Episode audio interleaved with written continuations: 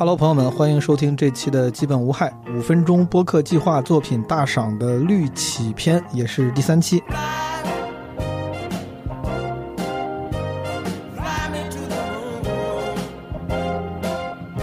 啊，有些朋友可能已经听过了五分钟播客计划前两期了，这是一个基本无害的特别企划啊，向众多播客创作者、爱好者征稿，做一个五分钟的播客。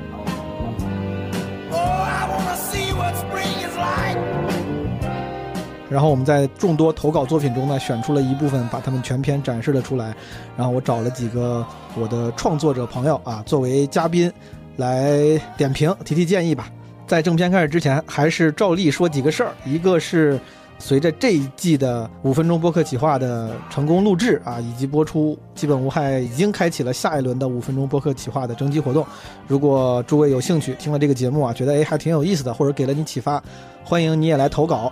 具体的投稿细则可以看小宇宙的公告区，也可以加基本无害管理员 Marvin 微信号是基本无害二零二二，然后在 Marvin 的朋友圈或者是群公告里面查看。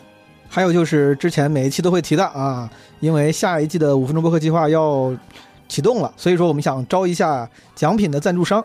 对，这个招商不为了赚钱啊，就是为了给那些参与这个活动的播客创作者、爱好者们一些小小的回馈。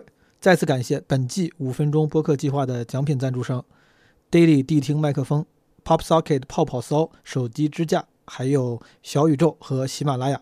最后那个招聘，其实本可以不用说了，因为已经收到了很多朋友的这个愿意帮基本无害这个帮忙的意愿了，非常感谢。但如果你之前没有听到这个信息，然后你觉得你说不定可以参与到基本无害的作品的这个共创当中，不管是社群运营啊，还是策划呀，还是剪辑方面，你觉得任何方面啊，平面设计你能帮上忙，并且你愿意的话，也可以跟 Marvin 联系，或者给我们发邮件啊，邮箱地址是 mostlyharmlessfm at gmail.com。这个 mostly harmless 就是咱们基本化英文名，logo 上应该有，我就不重复了。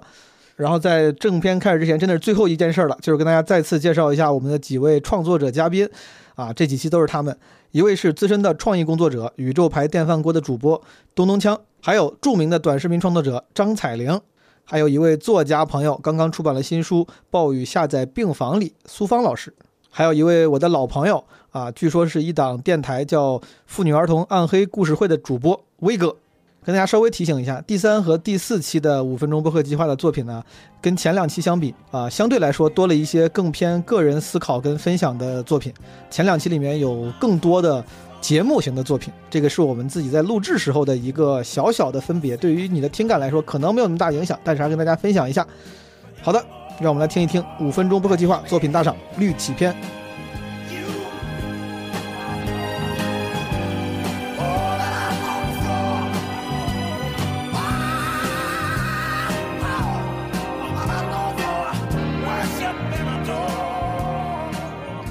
朋友们，今天我们继续，呃，选择了大概十五个当时在五分钟播客企划中的优秀投稿，然后我们几位嘉宾会给出自己的建议，让我们听一听第一位投稿。这个投稿的朋友名字叫做招谁啊？招谁惹谁？那个招谁？这应该是个 HR，嗯，哦是，对自己的拷问是吧？对，他的节目是有名字的，叫打错了。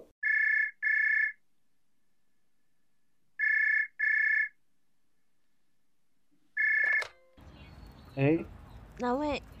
金亮妹儿，打错了。打错了，对不起。喂，喂，是我吗？喂，接通了，接通，是我吗？喂，谁呀？是撒贝宁老师吗？你你打错了，你打错了。我要上车晚上，撒老师是撒老师吗？你打错了，打错了，打错了。打错了，哎呀，打错了。啊，不好意思，不好意思，不好意思啊，打错了。哦哦，不好意思。好，哎，没事没事。哎，拜拜拜拜。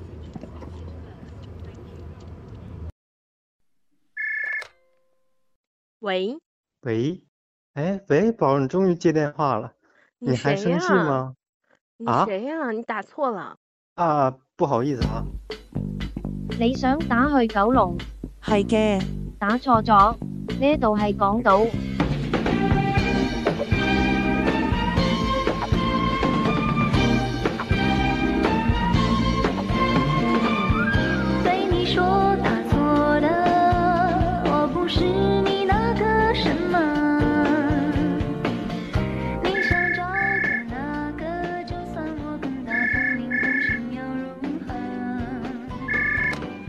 喂，喂，你好，请问是饼饼家吗？哎，你昨天是不是已经打过了？我都跟你说打错了。啊，不好意思啊，我记得应该是这个号，可能是我记错了吧？不是不是，你别打了。嗯啊，好，不好意思啊。喂，喂，你好。怎么又是你呀？啊，不好意思啊，我又打错了，但这真不是饼饼家吗？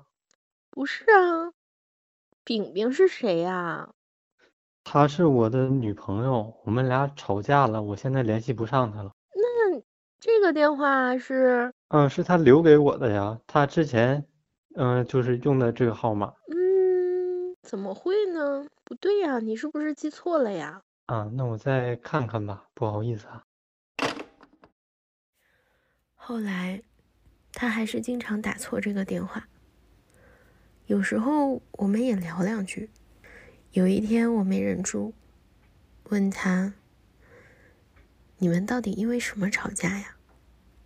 他说是有一天加班，女朋友跟他说买两个烤红薯回来，他给忘了，女朋友因此发了大火，说：“这点小事你都记不住。”你心里还有没有我？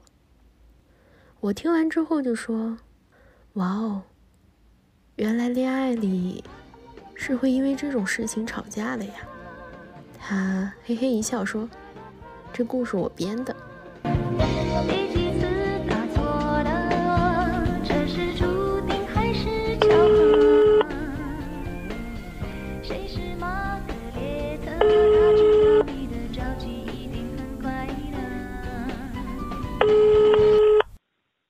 好。最近你忙啥呢？都不给我打电话了。你跟饼饼怎么样了呀？啊，不好意思，你是不是打错了呀？啊？嗯，那我可能是打错了吧，不好意思哦。嗯，好，再见。再见。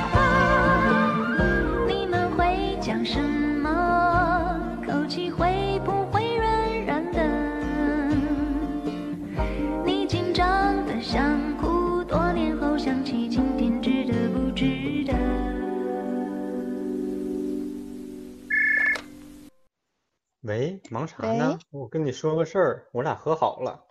你说啥呢？啊，这是你家座机呀？你连这是不是我家座机都不知道？啊，这么回事儿啊？你你是不是傻？听懂了吗，威哥？最后一一一个一个环节，我有点懵，有点晃范儿。这样，我想先问问苏芳，因为这毕竟这是一个广播剧嘛，这是个虚构的小故事。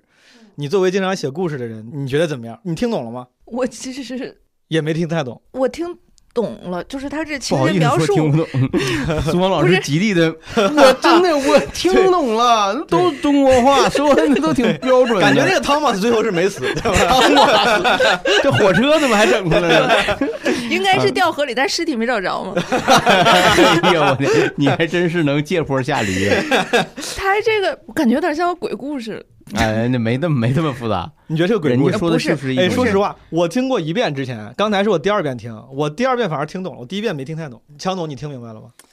我隐约好像听明白了，但是好像有一两个细节也搭上我刚才有点走神儿。彩铃了，我就是没听明白。我解释一下啊，你们看我理解对不对？我觉得这个小广播剧，它的片头呢是一个几个其实跟主线故事无关的打错了的那个东西，然后等到那个这我我插一句，这是我最喜欢的部分。是吧？然后片头曲开始之后，就是男的打错了，然后本来要找女朋友，没想到可能这个电话线串线了，聊了聊聊聊聊聊聊聊，后来那个女的时间长，觉得你怎么不给我打，不是回给他了吗？嗯，那个男的说你是谁呀、怎么回事？我觉得这个时候应该你女朋友在旁边。对，啊是这个我听懂了。他女朋友在旁边，他没法跟他对，然后等这个男的后来有女朋友不在旁边了，想回的时候，发现那个就是因为串线造成的这个效果，他无法实现了。比如那个串线，它可能是随机的，你知道吧？就是那个线，嗯，就有过这样的电话线串线吧，就是会让别人接到。我打的是同一个号你的意，思就是他后来打那个电话，他还想联系之前那个对，女孩，但是发现又打给自己的真实的女朋友，会发现他联系不上了，他他他想不是想再。联系不上，他后来打打到那个人他是认识的，那就是他的女朋友，对不对？最后一次，对对，我最后那个人是我理解但是是他女朋友。是这样，因为他那个声音，这个真实的女朋友和他之前打错那个女孩的声音，我觉得不是很有区分度，甚至可能就是一个我的。我的那个不解，也就是最后这这一张。对对对，对就是最后一个环节。没交代清楚。那咱们给个建议，就他下次可以让其中两个角色给一个安上方言就可以了。安上方言也好，他女朋友就是河南话就可以了。我理我理解人不是这家做样。呃，对，你看 那可不咋的，你这 你说的都是河南话也不行俩人都河南话。也不是呃，你知道，其实打错了这个事情，它可能不是说是通过串线而导致的，它实际上就是一个错误的号码。所以我更期待苏芳老师的解读，就是说他最后打过去，他还是试图是想跟那个女孩道歉，就是我上次之所以那样敷衍你啊，就是因为我俩已经和好了。那现在呢？现在他又给那个女孩打，那个女孩就是故意吓了他一下。可能每个人理解不一样。我理解就是他中间不是有一个呃，一开始有一个好像是第一人称叙述，那那个女孩的那个我，而且有独白的那个第一人称那个我，嗯，就是。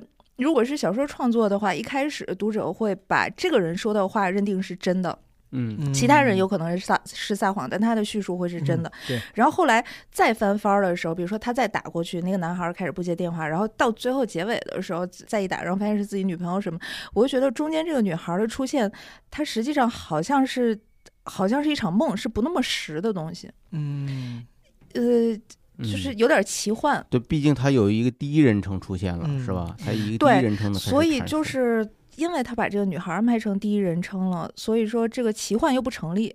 如果说这是一个第三人称的叙述的话，那可可以把它当成一场梦，或者是什么一个你无法解释的错误，不是那么实的，比如说窜线、随机随机窜线，怎么怎么着。明白。我先跳出故事，先跟威哥嗯，打个招呼。我跟威哥之前咱们录过你好，Hello，我是威哥，三轮车点歌打招呼台。。我刚才这个导播提醒我，这个招谁这个名字呀，是当时你给这个人起的，人家当时是三轮点歌台的一个投稿听众，啊，我听了 Joshi，他说他叫 Joshi，，你说招谁？记不记得？是你给人起了这个名儿？我现在确实也是岁数大了，这 个这个记忆力也不行。对，这个所以说他是个老朋友了。然后今天这个别出心裁做了一个小故事、小广播剧，嗯也我挺喜欢。感谢支持啊！我觉得这剪的挺好的。是是，嗯现就就是如果后边没有别的作品了，我现在选第一就就就 是他。老这也是强总传统活了，就是提前单江第一。总老何的本质，我天，江总你可太行了，你。不是可说就是如果毛东就是如果是像你那样想象的这个故事的结尾是，他又试图再想联系那个女孩，给她道个歉或者做一个说明，嗯。那么后来发现再也无法联系到了，嗯。啊，这我觉得倒是一个比较完整的一个作品，它是合理的。唯一美中不足就是声音没有区分度，导致我就在最后吵产生了一点儿是。理解上的分歧。其实区分他后来他那个女朋友是东北话，哦，那我确实没有，你你你那还挺他接电话的女朋友是东北话，对。我这个故故事理解的故事可能就是落在遗憾上。那个你说的，我觉得有可能就是遗憾。彩玲，你觉得怎么样？我真的非常喜欢前面那一部我也是分，对，就刚开始那个打电话打错了，然后听着贼有瘾，就感觉嗯特别有、就是是我嘛对，那个那个共鸣感特别强。嗯后边确实稍微有点嗯没明白，那我就建议这个 Josh 呀，他以后就专门做片头就好了，没有没有必要做我觉得我觉得你下回搞一片头大赛，对对，片头大赛，到时候我觉得挺有好桂冠。我觉得招谁对是招谁做的这不错。玩笑归玩笑，我觉得这个也，而且他咱们之前听了十几个了，这个也是为数不多的做纯虚构的内容的朋友，还挺有意思的，而且很精致。我觉得你的理解是对的，毛总。我现在越来越觉得，呃，咱们 HR 招谁啊？他 他他他他想表达的可能就是你说的那个一个剧本的意思。好，好的，那咱们这个第一个听完之后，咱们来，我操！你这个，你这，咱你可真能配合呀！当前这个形势啊，防控疫情形势，你把口罩戴上录这让第一期给呛着了。实在不好意思，我这个你要不然咱把口罩戴上录好不好？时间不多了，我这个。第二个投稿的朋友，他叫雷迪嘎嘎，两个主播啊、这个雷迪嘎嘎他们也是有一个节目的名字的，节目的名字叫《如厕蜕变史》，史是那个 shit 那个史是个谐音的，对谐音梗。如厕就是如厕蜕变史，嗯，蜕变就是那个蜕变啊。对，蜕变就是那个，也不能每个字儿都不对啊。我 咱们来听一听。Hello，大家好，我是 Lady。我是嘎嘎，今天我第一次到嘎嘎家做客，在北锣鼓巷的一个小胡同里。因为他家没有凳子，所以我们只能在地上坐着聊天。然后盘腿久了之后，我肚子有点胀气。他刚刚就一直逼迫我去上厕所，我就一直说我不去，我不去。然后我们俩差点吵了起来。那你说说嘛，这为什么不肯去？因为我觉得第一次到异性家做客，嗯，就上厕所会有点尴尬和不礼貌。你说到这个事儿呢，我想起来有一对朋友也是这样，就是女生绝对不会在她男朋友面前大号或者小号。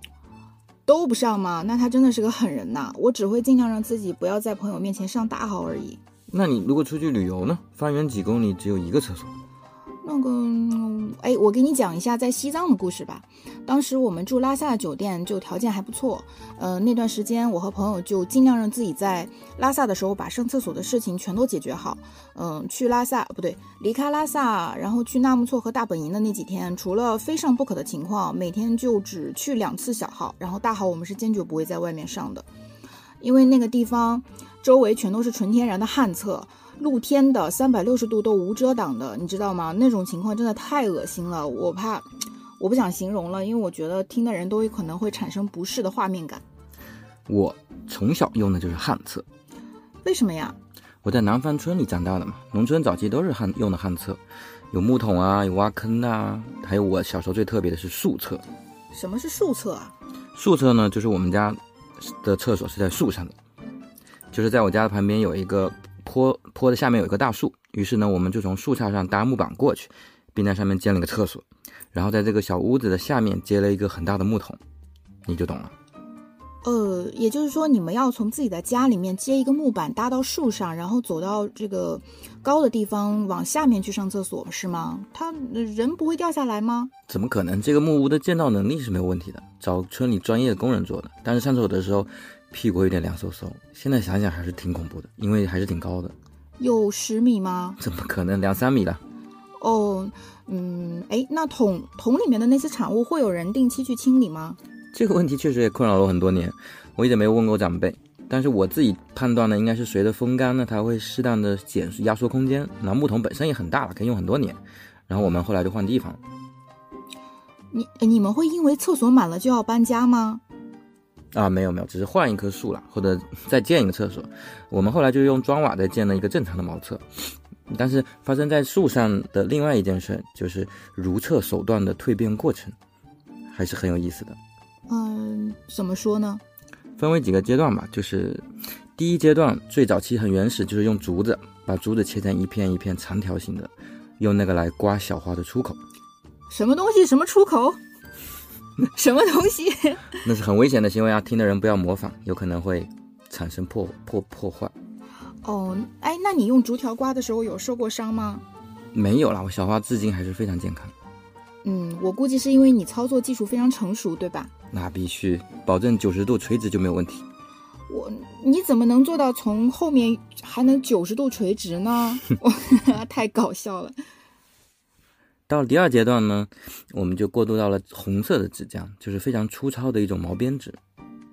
你说的那个我见过，我小时候在农村的老人家里面看到过他们用。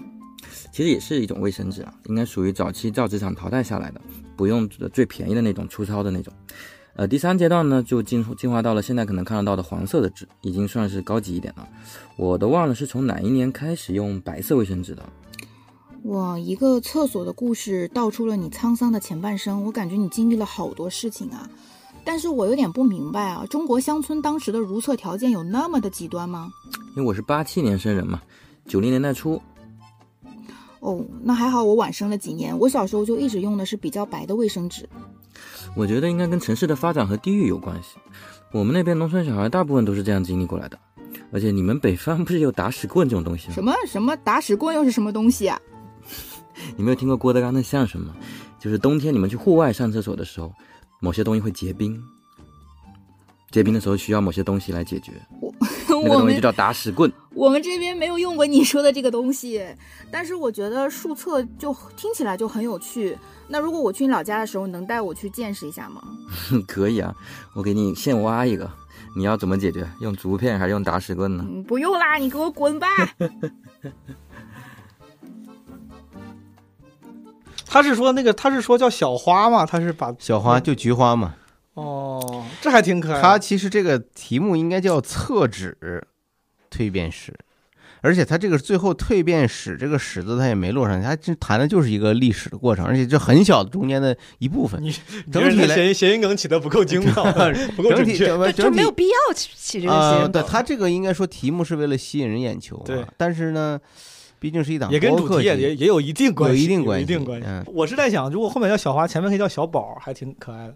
小宝，我的小花，我没明白，小花是什么？小花是 anus，啊，小宝是什么？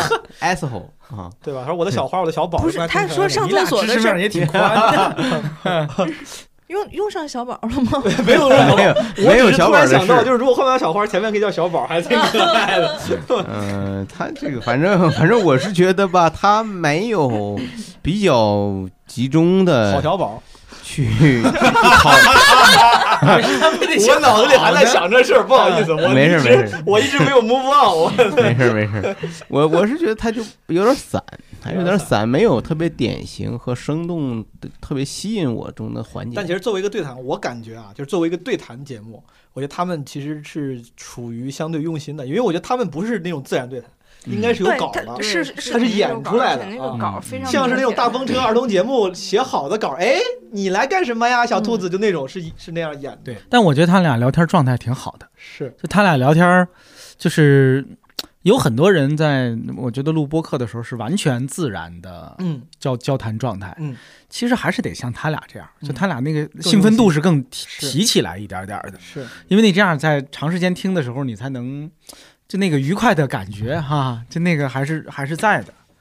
啊，我觉得听起来是很舒服的，在对谈里面，我觉得这是能让人听下去的，而且像刚才说的，如果他有一些事先的准备跟设计，是吧？有意思，没错，我觉得。主要是上树上厕所这个事儿，怎么说也能听下去。我希望他就是 上树上厕所这个事儿，他能再聊一聊。结果我就过去了。如果现在有这么一个设备设施，你会试尝试它吗？底下没人，我就不尝试。我一定要知道这个事儿它有一定的后果，我才能尝试。就谁上去了，别人看不见，但你能看到底下有人，那我觉得这事儿可太爽了。我小时候尝试过，你你真见过树？就荒郊野外的树，就是他说的那个，还是在树上搭建了一个正式的厕所。哦，但你没有，但我们就小朋友的小朋友的时候，在野外爬树，爬上树，就可好玩了，就、嗯对自己也觉得是人人生中一个难得的体验。对对，我感觉他俩做这节目就是想谈恋爱。你从对话里面听出来，这两个人在互相说话的时候那种语气，然后他们俩，包括你能想象在录的时候，他们俩互相看不看对方？就人家已经写稿了，都已经在演了，但你仍然能够透过这个这个设计背后，就是能，我生下来就这一个天赋。明白？那这个雷迪和嘎嘎两位，就是咱们加一下加快一下速度。来，苏芳老师，你给判断一下，反正 Lady 和嘎嘎这两位朋友自己心里有数，对吧？你觉得他俩现在是什么状态？是已经在一起了，还是将要在一起了？还是其中有一个人想在一起，而另一个人还没假有装装糊涂？哎，对对，反正你你你来描述比我描述的会更准确。我觉得是离小花已经不远了。离 小花已经不远了，这怎么他俩已经到小狗了。不是？我觉得是应该是还没确定吧，嗯，应该是还没嗯完全确定。如果说确定了的话，两个人之间对话在跟俩人还不会是这种好朋友状，态俩人是好朋友，但是又绝不止于好朋友，你能听出来那种语言里的渴望。啊知知己嘛。而且这是两个年轻人，你看他们俩在聊的时候，就哪怕说的是上厕所的事儿啊，说什么小花小宝的事儿，但是实际上还都是互相在了解。比如说女孩，她还是想要了解这个男孩，你小时候怎么回事儿，你经历了这些事儿，然后嗯我小时候是怎么怎么样，还是两个人互相了解的过程。嗯，而且他俩录的声音挺好听的。这二位朋友如果能想办法联络到我，你们在哪儿给我留个言，告诉我你们怎么录的哈。你想请教技术问题？对我这不上回就说，老有人批评我录音质量不好。啊，威哥、彩玲、苏芳老师，你们觉得这个就如果他作为一个节目，他作为一个比如说系列化的节目，一个播客节目，你们会感兴趣吗？就做一对儿呃一一男一女，然后两个人是好朋友的这种形式，然后他们对一些话题有有自己的看法，这种聊天儿挺好的。挺好。啊、那咱听第三个，第三个叫千一，千一的投稿也有一个名字叫《从人世间看过去》。你爷爷当时他是部队，他从抗美援朝回来嘛，爷爷就到了河南，六十四块多钱吧。大家好，我是千一，和我一起的呢是我爸爸。那今天呢，我们想跟大家分享的内容呢是央视最近的热播剧《人世间》。那这部剧它主要讲述的呢，就是从呃文化大革命结束后，百废待兴到改革开放飞速发展这五十年的中国老百姓的生活史，从小人物的生活呢来见证这段历史。我们之所以喜欢这个剧呢，是剧中还原的场景就是非常真实。其实我在追剧的过程当中呢，就一直有在跟我爸我妈在交流。啊、我爸爸呢他是六五年生人，按剧中的时间线的话呢，是差不多十岁吧。对爷爷那个时候不是应该也是属于家里已经有三个孩子了。对，我们就可以先聊聊下乡。爸爸，你可以可以跟我们分享一下，就当时的话，咱们家是咋安排的？你爷爷当时从抗美援朝回来嘛，应该是五零年吧。抗美援朝开始以后，你爷爷都去当兵去了，就到到朝鲜作战，大概一年以后又回来了，负伤以后回来，负了个部队，可能又待了有呃有个一两年吧，然后就专业的河南。咱家算是军属吗？对，那个时候算你你奶奶就是到部队去了嘛，算是随军家属。那这一辈人呢，他不可能再回到农村去了。全国刚解放嘛，急需大量的干部，那那部队的人员都都充实到地方去补充干部。你爷爷就到了河南，你你奶奶跟着以后，就是我们全家的户口，那就是全部是城镇户口。咱们家就是要到粮管所里去，按月每个月，你比如说你大爷呃二十九斤，我二十九斤，每个家庭多少斤？二十九斤的话，其实不是还是不够吃吗？嗯，二十九斤，按目前来讲，你比如现在这个生活啊，你二十九斤，呃，那就是还吃不完呢。因为现在的副食太多了嘛，当然猪肉啊、副食这一类的东西，那都很紧缺的，很少能吃到带油的东西嘛。那像爷爷这种，他的工作肯定也是分配了嘛。那他有没有可能就是说我拒绝这份工作？嗯，那不可能拒绝的，组织安排你到哪儿去你就到哪儿去嘛。但他会有你的意见。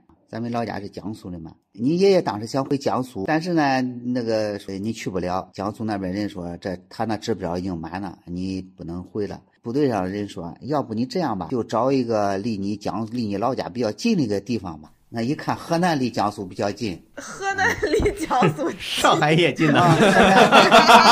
怎 么不近啊？上海离江苏也挺近，跟江苏是交界嘛，呃，就商丘那边四省交界嘛。说你就在商丘吧，就是这样。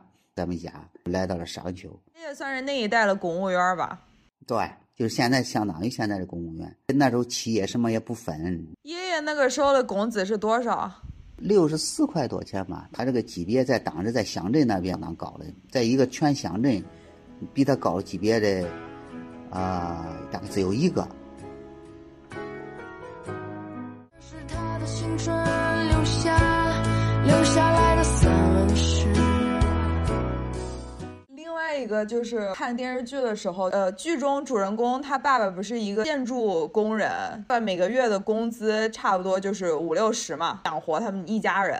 剧中不是有一个情节，就是他们去买猪肉，三毛一斤。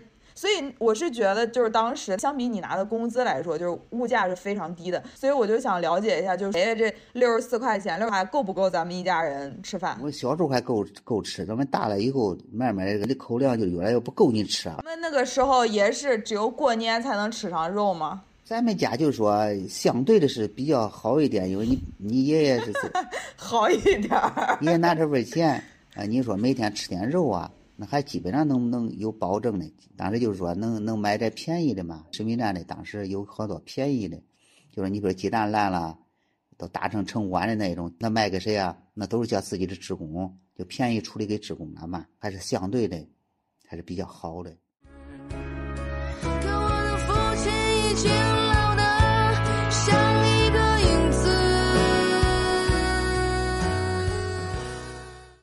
呢，我们就聊到这些。我我跟我爸爸的了了解了当当时我爸爸小时候的生活。总之呢，觉得《人世间》这个剧呢，推荐大家去看一下。呃，也了解我们爸爸妈妈、爷爷奶奶那个时候他们真实的呃生活的场景啊。那今天我们就到这里，呃，爸爸跟大家说声再见吧。好，再见。这这位爸爸最后说再见的时候切换到了普通话，是不是？河南人都这样。我爸啥普通话都不会说，你要让他说，就是给他一个正式点的场合，他会非常努力的去发普通话的音，发的非常不标准。我我妈也是，我记得特清楚。我小时候有一次，我妈招待人，然后人进来了以后，我妈洗了一盆水果，她就开始说普通话，她把那个往桌上一放，然后跟那个领导说吃吃掉，吃掉。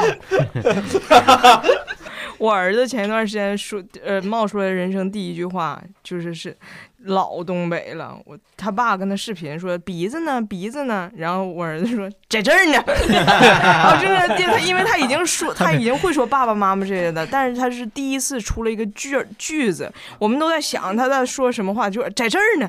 然后我就跟我妈说，我说妈，你平时是肯定跟他说话的时候这个东北话太强了。我妈说。我可是用普通话做的 做的早教，我一天我拿个书，我一二三四声，我我都照书读的，太不容易了。这个怎么样？这个这算是一个，你说这是访谈吧，还算是个声音纪录片，属于有点有点居中啊，有点。声音记录，我觉得挺好。我是觉得他们没有必要刻意的去跟人世间绑定。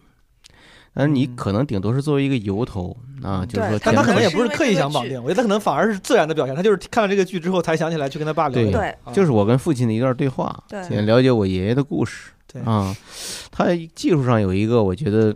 我建议就是，他可能完全是用手机录，录完以后就用手机剪的。他老是一段一段的。他为了他为了就你那五分钟拿着他呢嘛，你扣超时你要扣分嘛，是吧？像我们评委非常严格，他这肯定不及格嘛。我的天，就是他他中间那个啪啪啪剪的那个东西，会让我觉得剪辑痕迹比较重。啊，对，就有的时候他他有些音他给剪下去了，嗯，对，就字儿和字儿之间那种剪的非常突然，咔一下就过去了，有点遗憾。我还挺喜欢采访爸妈，什么录点家庭相关，所以这种我我觉得搞挺好。对，我觉得很很应该做这个事儿，因为像我爷爷，我感觉身上故事特别多，但如果你拿个相机去录他，他就很拘谨，他甚至都可能不愿意去做。嗯，但如果你播客形式，他可能能放松一些，而实际上他们身上故事太多了。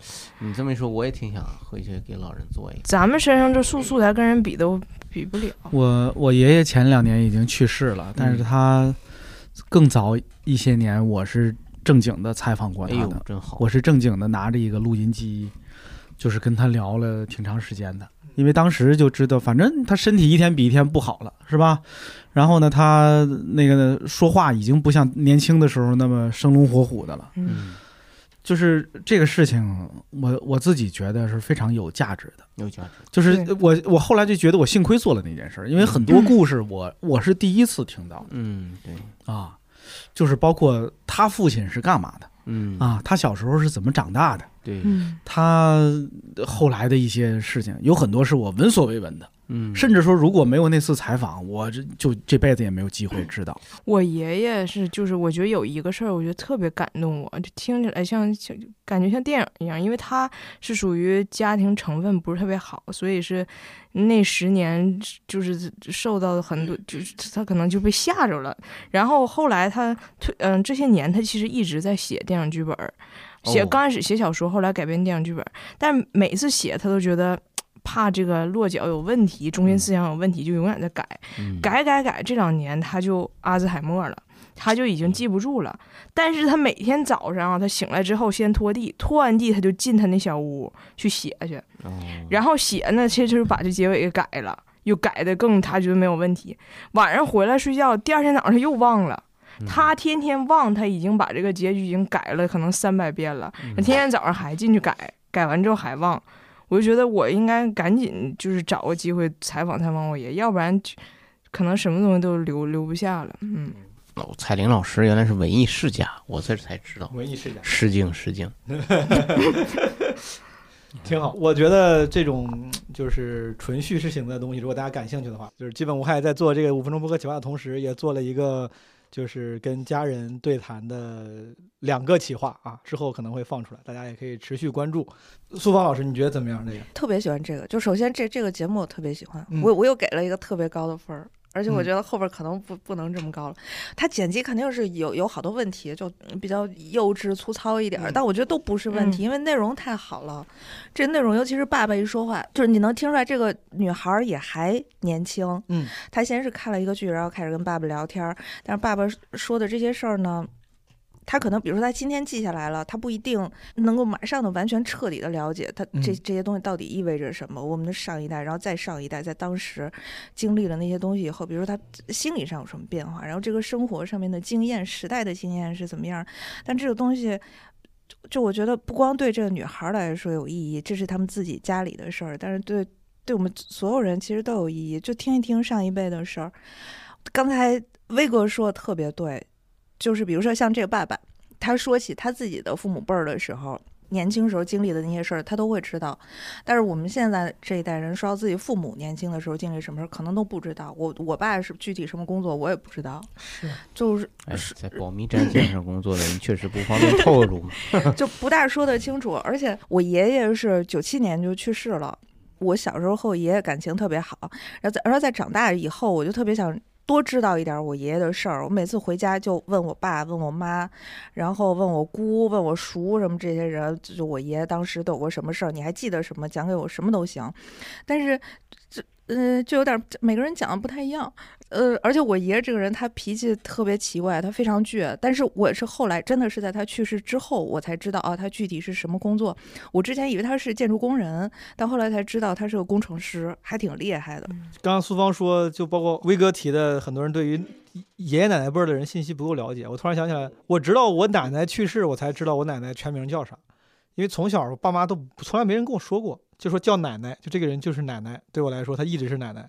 当然，她的也是因为去世早，当时还不太懂事儿。我记得就直到她走，我才知道哦，她原来叫啥啥啥。对，嗯，有意思。好，打分吧。可以，那打分朋友们，大家给这个千一的啊，这个打个分。然后，如果给千一这个从人世间看过去打完分之后，咱们来听一听第四个作品，它来自佩涵。也许他们只是需要一个可能性。我就想问你小的时候有没有听过类似于，比如说女孩子小的时候数学好也没有用，长大了之后就不行了，或者是女孩子数学好只是因为细心，那男孩子数学好就是因为聪明，类似这样子的话。前者我自己印象里听到并不是很多，但但像后者这样非常经常能听到。小时候听过，记得我爸说：“哎呀，小学的时候大家都差不多，那大家都是追求三百分嘛，追求三三百分都是靠细心。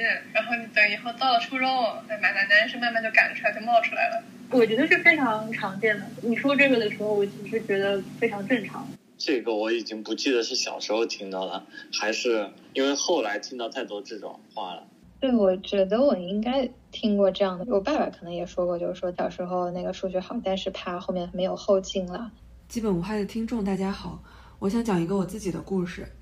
我今年三十岁，现在在美国的一所大学的计算机系当助理教授。我的研究方向是理论计算机和密码学。我从小就特别喜欢数学，本科的专业是计算机，后来申请出国读了博士，毕业之后就留在了美国。开头那段是我采访我身边的朋友，因为在我自己小的时候听过很多很多那样的话。比如说有亲戚夸我聪明的时候，我妈就会跳出来说：“啊，女孩子长大了数理化就不好了。”而且她不是谦虚，是真的这么觉得。因为直到现在，如果我跟我妈抱怨说我的学生数学不好，她还会问我是男生还是女生。如果是女生的话，她就会说：“啊，怪不得女孩子就是笨。”我并不是要怪她，我妈非常爱我，她没有任何恶意，只是她的成长经历让她觉得这就是一个事实。那些话对我的影响呢？大概是在我成长的过程中，一直都非常害怕那一天的到来。我不知道数学什么时候会变得很难，我希望自己会是那个特例，但我不知道奇迹会不会发生。特别是到了高中，我就经常觉得，完了完了，是不是就是现在了？我放弃了我一直都很喜欢的数学竞赛，因为我觉得太难了。我觉得大概那天真的来了，我果然不是特例，奇迹也没有发生。直到本科的时候，我发现我自己还是最喜欢那些基础的数学课、算法课，才又重新捡起了对数学的热爱，选择了去读理论方向的博士。但是我一直以来都对自己有很多很多的自我怀疑，常常觉得自己是不是不够聪明，我也不知道是不是受到小时候的影响。那你觉得这些话对你的人生有什么影响吗？嗯，有影响，就是会潜在里去有一种就是为什么女生要输给男生那种感觉，就是我觉得女女生也可以做得很好，嗯，然后后来包括在竞赛的时候，就高中参加竞赛的时候也觉得，哎，我一个屋子里面可能就一两个女生，然后全是男生，但是我觉得也可以超过男生，就小时候会有一种这样的不服气一直在心里吧。我有点害怕到非常 top 的那个，就是我觉得我如果变 top 的话，可能有一天就会掉下来。我就潜意识里觉得说，那我中不溜秋就挺好的了。就是我对自己要求就没有不会那么高。我觉得好像那个那个位置给我自己安全感比较多，到现在也这样。我觉得我还挺容易带入这种的，对，就像看星座解析一样嘛，会带入自己。碰到难的题啊，或者做不出来，或者考试的时候失利了几次嘛，那就验证了，所以就就不想努力了嘛，就是更多精力会花在文科，然后数学就躺平了。比如说作业里面碰到难题嘛，就心里面就先紧张一下，一部分心思用来读题，一部分用来打退堂鼓，经常就是试了两下之后，哎不行，放一边，最后就是每天晚晚上会打电话问同学，就是一边心虚的，一边到了现在。比如说现在我要换组，我会觉得哇，我会不会去了之后发现，哎呀，算法啥的太难了，我会不会到时候一边写答案一边哭，就是会会会很畏难。但是一方面一方面畏难，一方面又觉得啊倔强，让我倔强一下。我去年有幸采访了一些在我们领域非常杰出的女性，有一位印度的女教授说，她小时候也听过类似那样的话，整个家族对她的未来都没有什么期待。I remember this teacher of ours. She was like, "Yeah, actually, these girls they keep slogging a lot, but you know, actually, these other boys they are smarter, but they don't study." 哦 you，know, 这是 just 英语 being。put down all the time. 威哥已经哭了 Nobody in your 我刚 extended family I'm sorry. really thinking that a serious career is an option. 有一位以色列的女教授说，她总是想要去证明自己不是一个愚蠢的女性。 I don't want to appear like a, a weak woman. I want to sit there and go through the pain of solving it so that I did it because I feel like I need to, I still need to prove myself that I'm not a stupid woman or something like this. 接下来这位是图灵奖的获得者 Shafi Goldwasser。图灵奖是计算机界的诺贝尔奖，有史以来的七十多位获奖者中，只有三位是女性。但是 Shafi 说，就连他自己的小孩都问他：“你花那么多时间照顾我们，真的有时间工作吗？” Our work is not considered as serious as men's work. Somehow we come off as if work isn't one more thing that we do, but it's not the main thing. I don't know what it is. I've even heard it from my own children that their perception is I put so much attention on them. You know, when do you work? 我们密码学这个领域的女性比例，其实跟整个计算机学科相比，算是比较高的。然后就有很多人说，这是因为我们一直以来都有 Shafi 这个女性榜样。Shafi 自己有很多非常厉害的女学生， 她的成功也鼓励了很多人。 Definitely, I think that our area has been blessed because we had Shafi all along from the beginning. I'm not her student, but even for me, when I was doing my PhD, Shafi was already the biggest thing around. And even for me, it was a huge thing. 可是我就在想，为什么女性榜样那么重要呢？我觉得我英语听我觉得也力还行许是因为 那些喜欢数学，但是从小到大一直找到点被否定的自信了女孩子，她们需要一个可能性吧。我知道女性话题很敏感，图灵奖都能听懂现在面对的困境。可是今天我只想说一件很小很小的事情，就是希望那些喜欢数学的女孩子不会再有人跟她们说，你数学好只是因为细心，因为努力，而不是因为聪明。你再长大一点就不行了。各位听众朋友，可能已经不是小女孩了，但你们也许是小女孩的哥哥姐姐、爸爸妈妈、长辈和老师。我真诚的希望你们如果听到那样的话，能站出来跟那些小女孩说：“不，他们说的不对，数学不会离你而去，你也不要轻易放弃它。只要你愿意，你一定会成为很厉害、很厉害的人。”我会伸出还温热的手掌，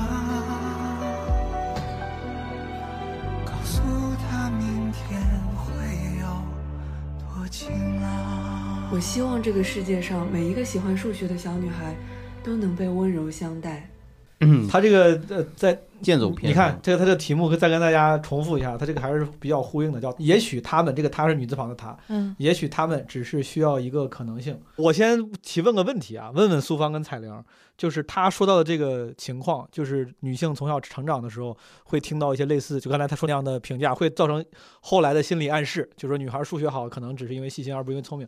这种这类似这样的情况在你生活中出现的多吗？太多了。你你要讲去年的段子说了一个这个嘛，说小时候我要学习好，别人就会说女孩后劲儿小，男孩后劲儿大，慢慢学习就不好了。他说对我爷。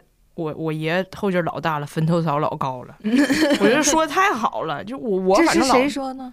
鸟鸟，咱们的领袖哦鸟鸟，哦哦哦我就是这就不光是什么后劲儿啊，什么的那个数学、语文，就是你天天听到的都是，而且它全来自我妈妈、我奶奶什么的。就比如我生完孩子，我生完，因为我录录节目、录综艺，我导致我怀孕期间胖的非常少，可能我生完刚生完孩子就比我没怀孕。掉了三斤，所以我是不可能说出现一个我生完孩子就怎么样。结果我生完孩子抱着孩子往家走的时候，我妈说：“你看，这就是变成了媳妇儿的体型，就不再是姑娘了。”我当时就就想，就是什么叫媳妇儿的体型？但我妈她没有没有恶意，但就是好像就是她特别习惯于去贬低女性的一些问题。而且特别容易对一个男性特别有期待，然后满意。就我生，哎，我就是这个地方有点愤怒感比较强，所以说的多一些。就我生孩子的时候，生我女儿在英国生了三十八个小时，我生的已经精疲力尽。这三十八个小时，你说你得经历多少次阵痛，多少次宫缩？我老公吃了六顿饭。在旁边就一个劲儿吃饭，一会儿他饿了，一会儿他饿了，我就在那生。三十八小时吃六顿饭，咱们来算一下。对就老六小时一顿嘛。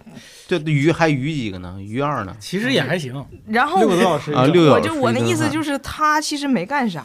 我一这边不行了，他说你喝水不？我说不行了，他说喝水。我想我我是个王八呀，我生孩子我得找水，结果马上开开往外上来。对我两栖动物，我生孩子找水，结果马上生的时候，那个护士忘开那个呼吸机了，然后就我说这不好使，然后我老公说这灯没亮，他就把那摁上了。我妈当时，你看，其实关键时候还得男的。哎呦我的天！我当时就觉得他干啥了？就关键时候就得男的，所以我是刚才听那个太有感触了。阿姨的意思可能说，关键的时候还得家里有个人儿，这意思吧？就是因为哎现场我也老听我妈跟我说这个话。就现在我我现在这个个人情况啊，就现在每次我妈给给我打电话，都说你这不这最好还是得家里有个男的。我心说家里有个男的干啥使？掏马桶我男换灯泡对，干什么用？有什么用？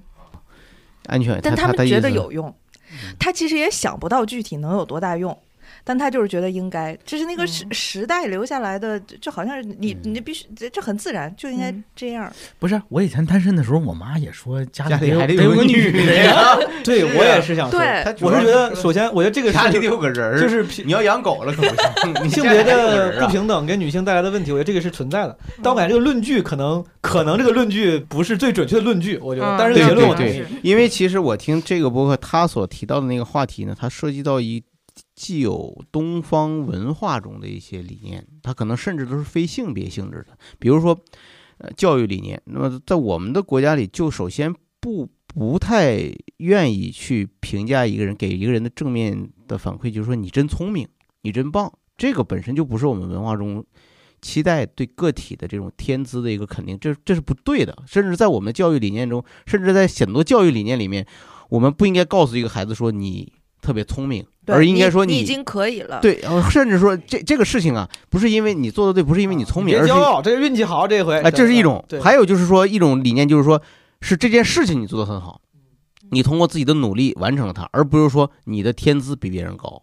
你知道我说的这是一个现代教育理念中常用的一个例子，例子，避免孩子产生一种自负感，甚至一种产生一种错误的过过度的自信。威哥，你知道美国人里有很多这样的人，是吧？过度的美国白人里面，因为我没养过孩子，就刚就刚你说这个，你刚才说那个就那个教育方法，它是科学的吗？还是它是一个被批判的教育方法？我说的这是一种非常常见的正确的理，或者说我们认为一般来说认为这是正确的理论，哦就是说避免跟孩子说哟你真棒，宝贝儿你真聪明，尽量不要给这个灌输。在这孩子如果做完成了，一般是夸他具体的行为，就是呃你通过什么样的努力，你看你在这你这个做的非常好。嗯，就是如果他论事啊就事论事，不要说你就比别人强，明白？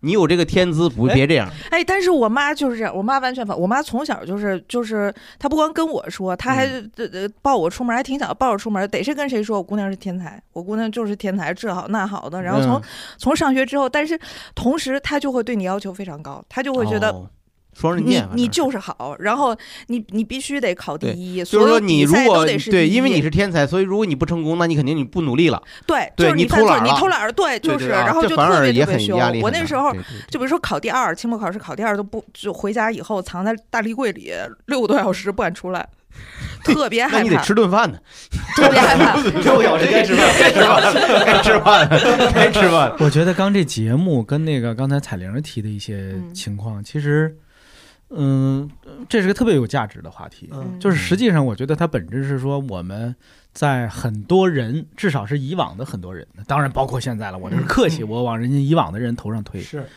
大家的眼里，女性永远是弱小的。嗯这个弱小呢，一般人可能明显的是说你体力的弱小，嗯，是吧？就是你啊、身体上的、体力上的弱小，但实际上不是的。你看是智力上的弱小，能力上的弱小，嗯，甚至是一切东西，他都默认为，就比如说家里就这种事儿还得还得男的来，嗯是吧？或者是就是很多领域里边儿都默认男的才应该是那个领域里边儿比较出类拔萃的那种。嗯我觉得他他说清楚了这件事情，他把这个话题提出来了，嗯而这个话题确实是应该有更多的人提出来才对吧？昌总，你是家里有个闺女的？对呀、对呀、哎，你觉得你在日常教育中，就像刚才这个佩涵他提到这个现象，虽然我是男生，但我能理解，且刚才包括我问彩玲、苏芳，我也知道它会存在在女性身上。在现在当代的教育当中，你都已经，比如说这个是属于是有知有知识、有觉悟的了。你你觉得你日常那么回事儿？日常教育中，你会还会不小心的带入这样的类似这样的情况吗？我或者你会观察到有人会这样有有有，我家里那个什么嘛，老人哦啊，在教育这个闺女的时候，就经常会说，那小女孩儿不那样，哦就是小女孩儿不该那样。对啊，就是男孩儿调皮啊，活蹦乱跳啊，什么有的时候犯浑呐、他们就会觉得。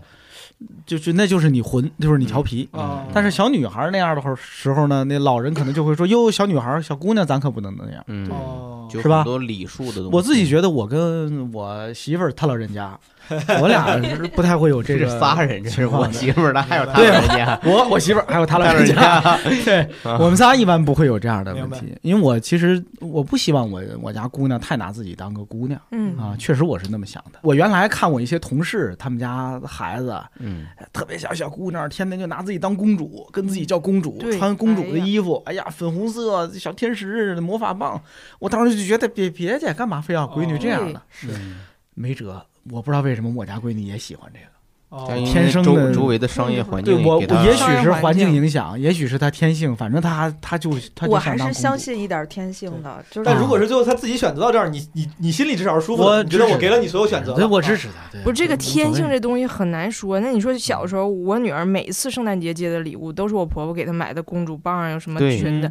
我儿子前前面前都是大汽车，但实际上你给我儿子爱莎公主裙子，他也喜欢，而且我会非常鼓励他喜欢。你要天天让我女儿去学拳击，他也喜欢。嗯我就觉得天性肯定有一部分，那还是就是后天你控制不住的周围的那个影响。我家孩子，我家那个男孩小时候嗯最喜欢的动画片是那个《汽车总动员》，嗯一遍一遍看，一遍一遍看。嗯我家现在女孩最喜欢的动画片就是《冰雪奇缘》，一遍一遍看，一遍一遍看，嗯，不知道为什么，都不知道为什么。这很典型嘛。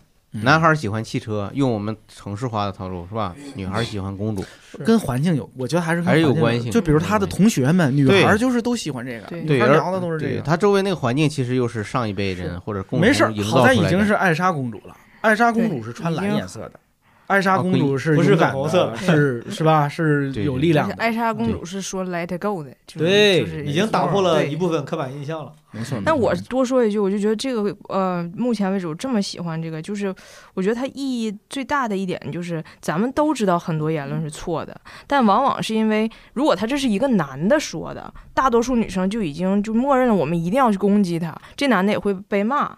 但因为是妈妈、是奶奶、是这些嗯长辈，你没有办法说。佩涵他这个播客里面所提到的所有观点，我相信咱们都是同意的，就是包括他他那个价值导向，咱们都是同意的。是，你看他他他为了完成他的这个论述，他也请了非常多的这个相关领域的专家和还请了百花奖的人，白花奖 是图灵奖，图灵奖好嘞苏芳，你你刚刚没没有太分享，我刚刚问彩玲，你俩你自己从小长大的这个过程中遇到这样的情况多吗？我觉得重要的就是我我们需要告诉。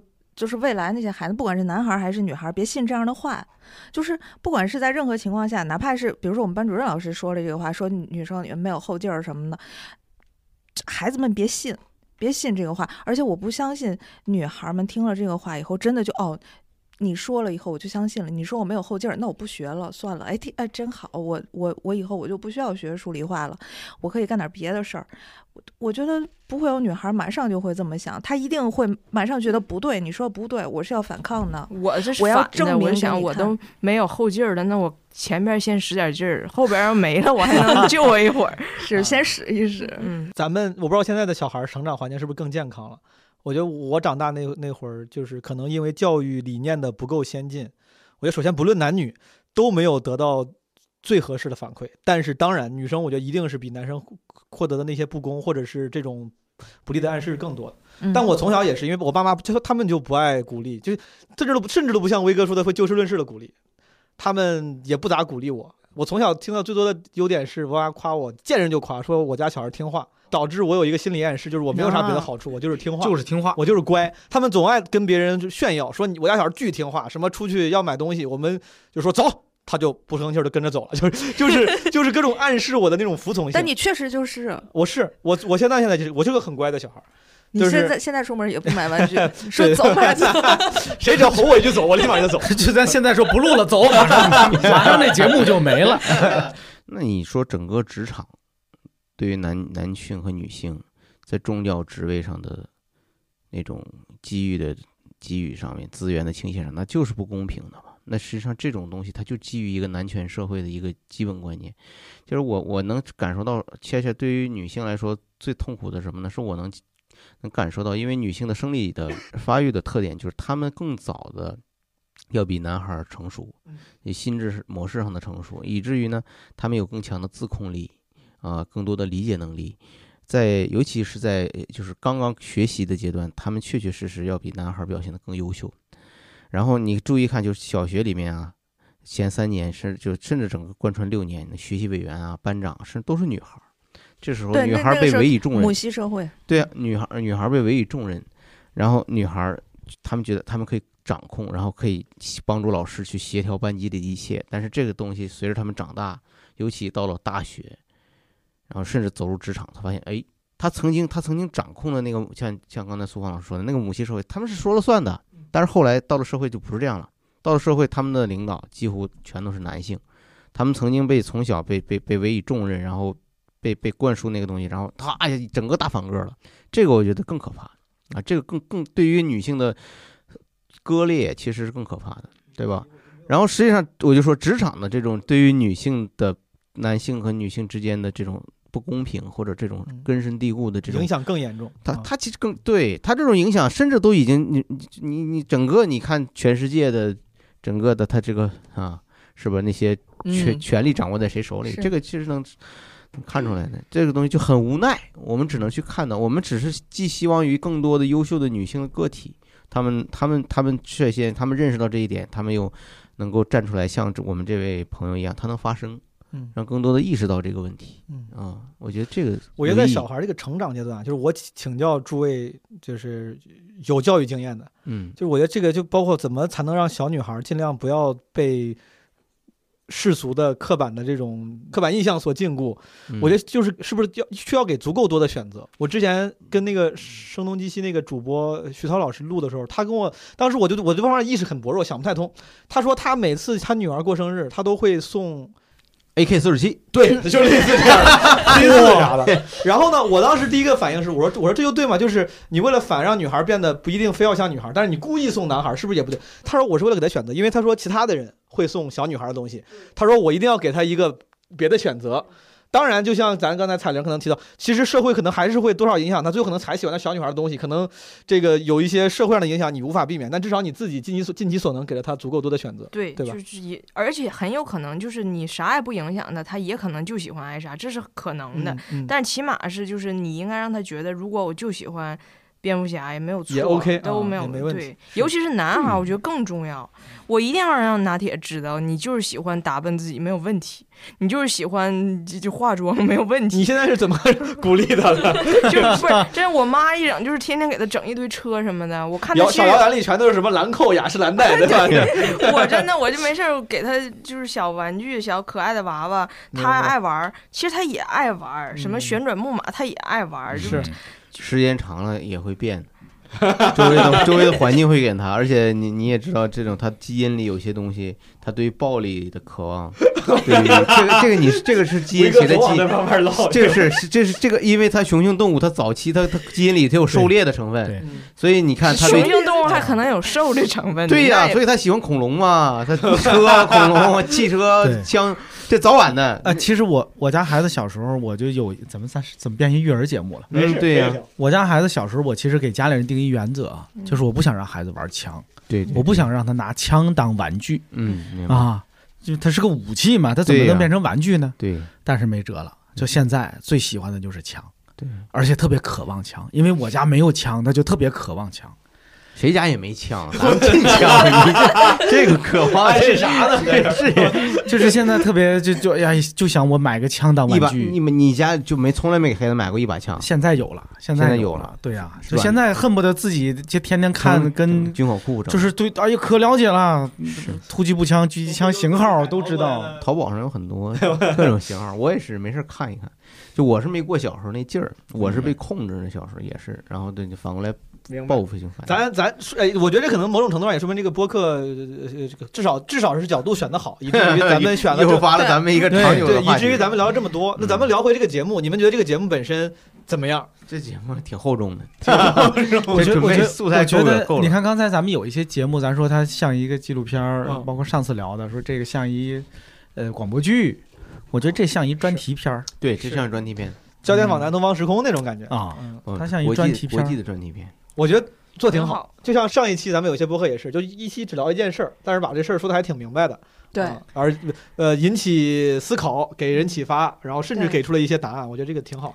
对我建议这个博客就是，如果他想进一步推广呢，就是还是要在就是那些外籍的嘉宾发言的时候啊，就是发言的三秒钟之后，声音开始渐弱，这时候他进入他的国语啊，用普通话来给大家 需要翻译一下他们都说什么，是吧？毕竟不是每个朋友都像枪总一样对于英语那么熟练的 掌握。哎，那个魏哥老师又开始没事，佩凯老师，我觉得不需要，我们都听听懂。你们没有问题。我觉得是你对于这个英语有点太 sentence 了。对，我是想嘛，因为他他如果是完全不用的话，因为我在想，就我听到很多就国内的一些呃纪录片，他一般会是这样处处理，对，叠上一个汉语的，会叠上一个法语，就就在那说上三秒钟以后嗯啊，然后开始叠上一个。我觉得不是很 necessary。不是 necessary。对，对于我们这种 educated 的 people 都不是特别 necessary。也是，就是如果是真是就想听这个的话，反而不需要，是吧？嗯不想听这个，你给他叠上了，他也不想听，他肯定说，我跟他这都胡说八道，又他又开始他说他的还东西，不如给你一把枪。嗯，好，谢谢这个佩涵。咱们第五个投稿的朋友名字叫 biu biu 云，嗯，这是有枪来的。他这个节目也有个名字，每个人心中有自己的年味儿。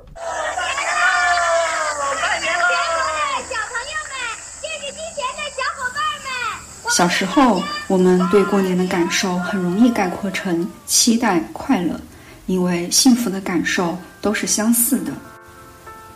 是每当过年的时候，爸爸妈妈给我买新衣服，领着我去逛大集，吃糖葫芦，吃烤地瓜。因为我小时候特别喜欢吃零食，每次过年就会有一大堆零食等着我。呃呃，过年了可以走亲戚啊，然后跟兄弟姊妹们一起玩。过年可以吃好吃的，有红包。过年呢，就是有新衣服呀，有压岁钱呀，就大家都很开心，然后在一起团聚。过年就是期待着吃好吃的，比如说爸爸买的韩国泡菜啊，呃就是放烟花啊。新年跟平时有很多的不一样的地方，又能够见到一些平时见不到的家人。过年那种大家团聚在一起的氛围。说过年的话，跟这过年的节日和这个这时间、节气啊，或者的，比如说吃喝玩乐呀，都很融合。随着大家岁数的增长，每个人有了不同的经历和处境，对过年的感受变得复杂了起来。So there's a lot of particle and 随着年龄的长大，反倒感觉能和家人在一起才是最期待的。尤其是这两年在国外，嗯，因为疫情的原因不能回国，所以说更加期待能和家人在一起。嗯，然后现在随着年龄的增长，我不是那么爱吃零食了。不过过年我依然特别享受，因为有美味的年夜饭。叫十九床，叫十九床。上班之后的话，在医院上班，更多的期待就是能够在家里，呃，多睡会觉，能够看会喜欢的电视或者是电影。还有就是有了小朋友之后啊，更多的就是想，呃，带着小朋友们放放烟花，给他们买买新衣服。现在长大，对过年无所谓了。最大的变化是，应该是我出国之后吧，国外没什么过年的气氛，所以现在对过年越来越无所谓了。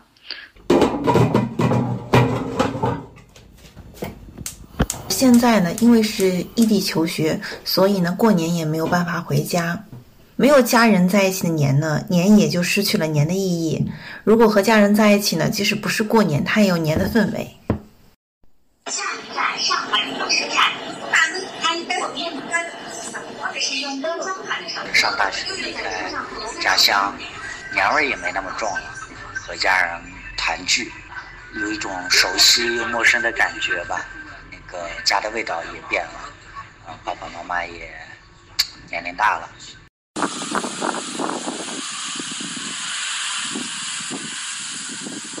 我回忆了一下，可能是从四五年级就开始没有那么期待过年了吧，因为越来越感觉没有什么新的形式。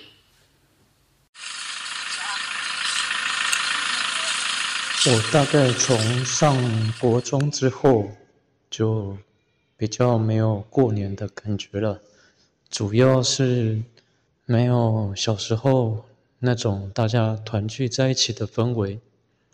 毕业之后，在外地工作的时间也比较多，在家过年更是一种奢侈。以前有没有受过刑事处罚？没有。有没有受过我行政处不会罚？像小时候那样子，觉得吃喝玩乐就很简单的开心啊。我我我觉得没什么好开心的。然后走亲戚啊，我也不是说做那个呃领领钱的，然后自己到处玩的那个人，就就是很尴尬的一个经历。今年在和父母回老家过年的前一夜，我突然从兴奋变成了极度的紧张和焦虑。我自认为是在大家庭里面一个很边缘的人，快三十二岁的年龄还没有结婚，事业上也举步维艰。所以在和亲友交谈时，我会尽量避免去触碰关于自己的一切话题。我希望明年过年，我能从心里真正认同自己是个长大了、独立的人，在亲友面前敞开自己，让我心中的过年多些真诚、信任和温暖。也祝福在这之前分享了感受的朋友们，明年可以过个没有遗憾的好年。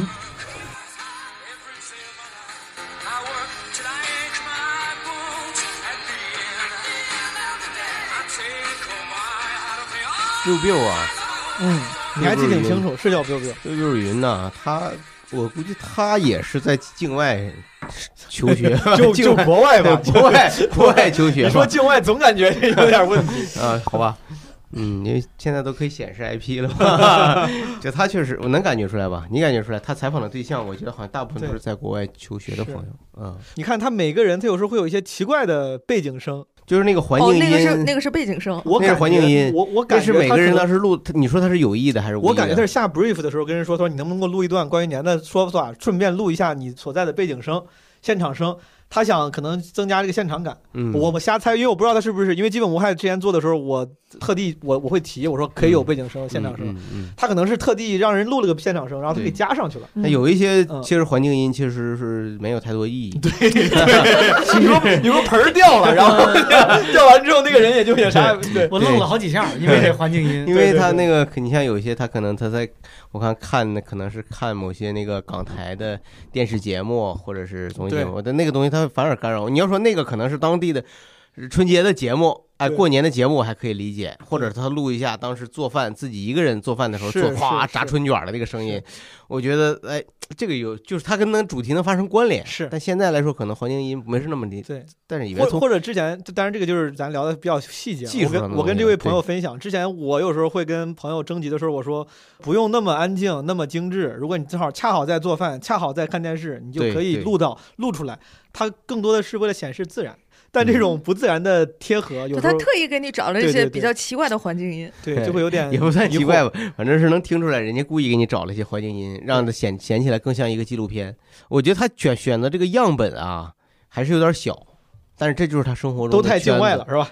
呃，但是都是呢，但是他们表达的情绪，我们是其实有共情的，嗯因为我们现在其实都有共同一种感觉，年味儿越来越淡了。随着今天我们人人情的梳理，是吧？人之间的环境，我觉得是个比较标准的这种征集型的东西。对嗯但是征集的可能他的问题问的也比较直给，大家的答案也比较直给，甚至答案的有都有一些同质性，就说我年对我来说是啥，然后怎么变了，多样性不够强。对，而且少了一点正面的，少了一点积极的，是的，应该怎么？你点播一下，应该加个什么画龙点点睛的 怎么着？给出一个办法，以后我们应该怎么过年？他说但是现在我们有了五 G 跟高铁，过年可方便多了。哎呀，哪怕我回不了家，五 G 跟他妈视频呀，真清楚。对，我我的意思是说，你看我我印象中，好像我跟毛东也录过一次一个一言不合吧，还是哪也是谈过年的嘛，对对对过年的感受其实我们当时说，呃，虽然我们今天越来越感觉到今天的年不像小的时候那么记忆犹新，那么丰富，对，那么 让我们感到有人情味儿了，但是我们依然盼着过年。今天我们依然盼着过年，哪怕他他今年很平淡了，我们今天过年的时候，我们依然会给自己安排一些事情做。嗯，然后他这个东西，你依然能感觉到我们我们生活中是种情绪有盼头的。是这种也别太消极。我觉得这个东西，现在我觉得好像多多少少大家好像有一点消极的情绪，你能感觉就感慨跟遗憾更多了，更多一些。三位觉得呢？你们听了这个节目怎么样？我我坦白的说，我听到他这个主题啊，啊我就期待从这个里边儿，可能是我的错觉了，啊我期待从他这个节目里边儿听到我期盼的，甚至啊我已经找不到的那个年味儿。嗯听起来没有，嗯听起来反倒是一个比较冷静的、嗯理智的，大家在做很呃呃不带什么情绪的这种分享啊分享和在谈观点。嗯嗯，对。哪怕说一句说我我特别想吃我姥姥或者奶奶我做的那什么什么菜，当时那菜特别好吃，嗯对对对，再有情感一点。我觉得一期节目谈某一个话题，做深入的探讨是可以的，但是我觉得恰巧是可能这一期做的比较浅。明白啊？如果我直说的话，就是可能不管是从观点上，还是从从情绪的浓度上，可能都有点浅吧。是我觉得明白。嗯这个我顺着枪总说，就这种征集型的，也是因为我做过几次征集型的节目，我的一点小经验就是，有时候问嘉宾可能问故事会更容易出现好的素材，而不是只问观点。就是那样的话，可能会就同质化。你问有故事的话，可能就就丰富了啊。对苏芳、彩玲，二位怎么觉得怎么样？我我觉得这个问题很重要，就年也可以聊，但你可以更细致一些。就比如，如果我当时在英国的时候，如果别人说你在英国以后你过年有没有什么饺子是你再也没吃着的，说有没有哪个嗯事儿是你就是。就那天特别想做，但是在国外怎么也做不做不到的，是啊、就这样的话，就是你可以分成三个问题问，最后出来的东西也是一样，大家表示还是年味儿嘛。对。但是你就如果一下子上来就一个问题，让大家笼统的聊，就容易出现这个问题。是是，对你说的非常对。我觉得那个设计一个准确的问题，以勾出最好的答案，这个其实是需要花心思的。对。比如你要问，嗯，国外在这国外三这这几年里面，你过过的，比如最寂寞的或者最。最寂寞的一个年是什么？对，他可能会引出来一类答案，就是可能是为啥寂寞？他肯定想了什么东西。对。然后你要问，你说你最怀念的 之前过年的就一样事物是什么？他可能背后也有个故事。对，对我觉得这个问题挺重要。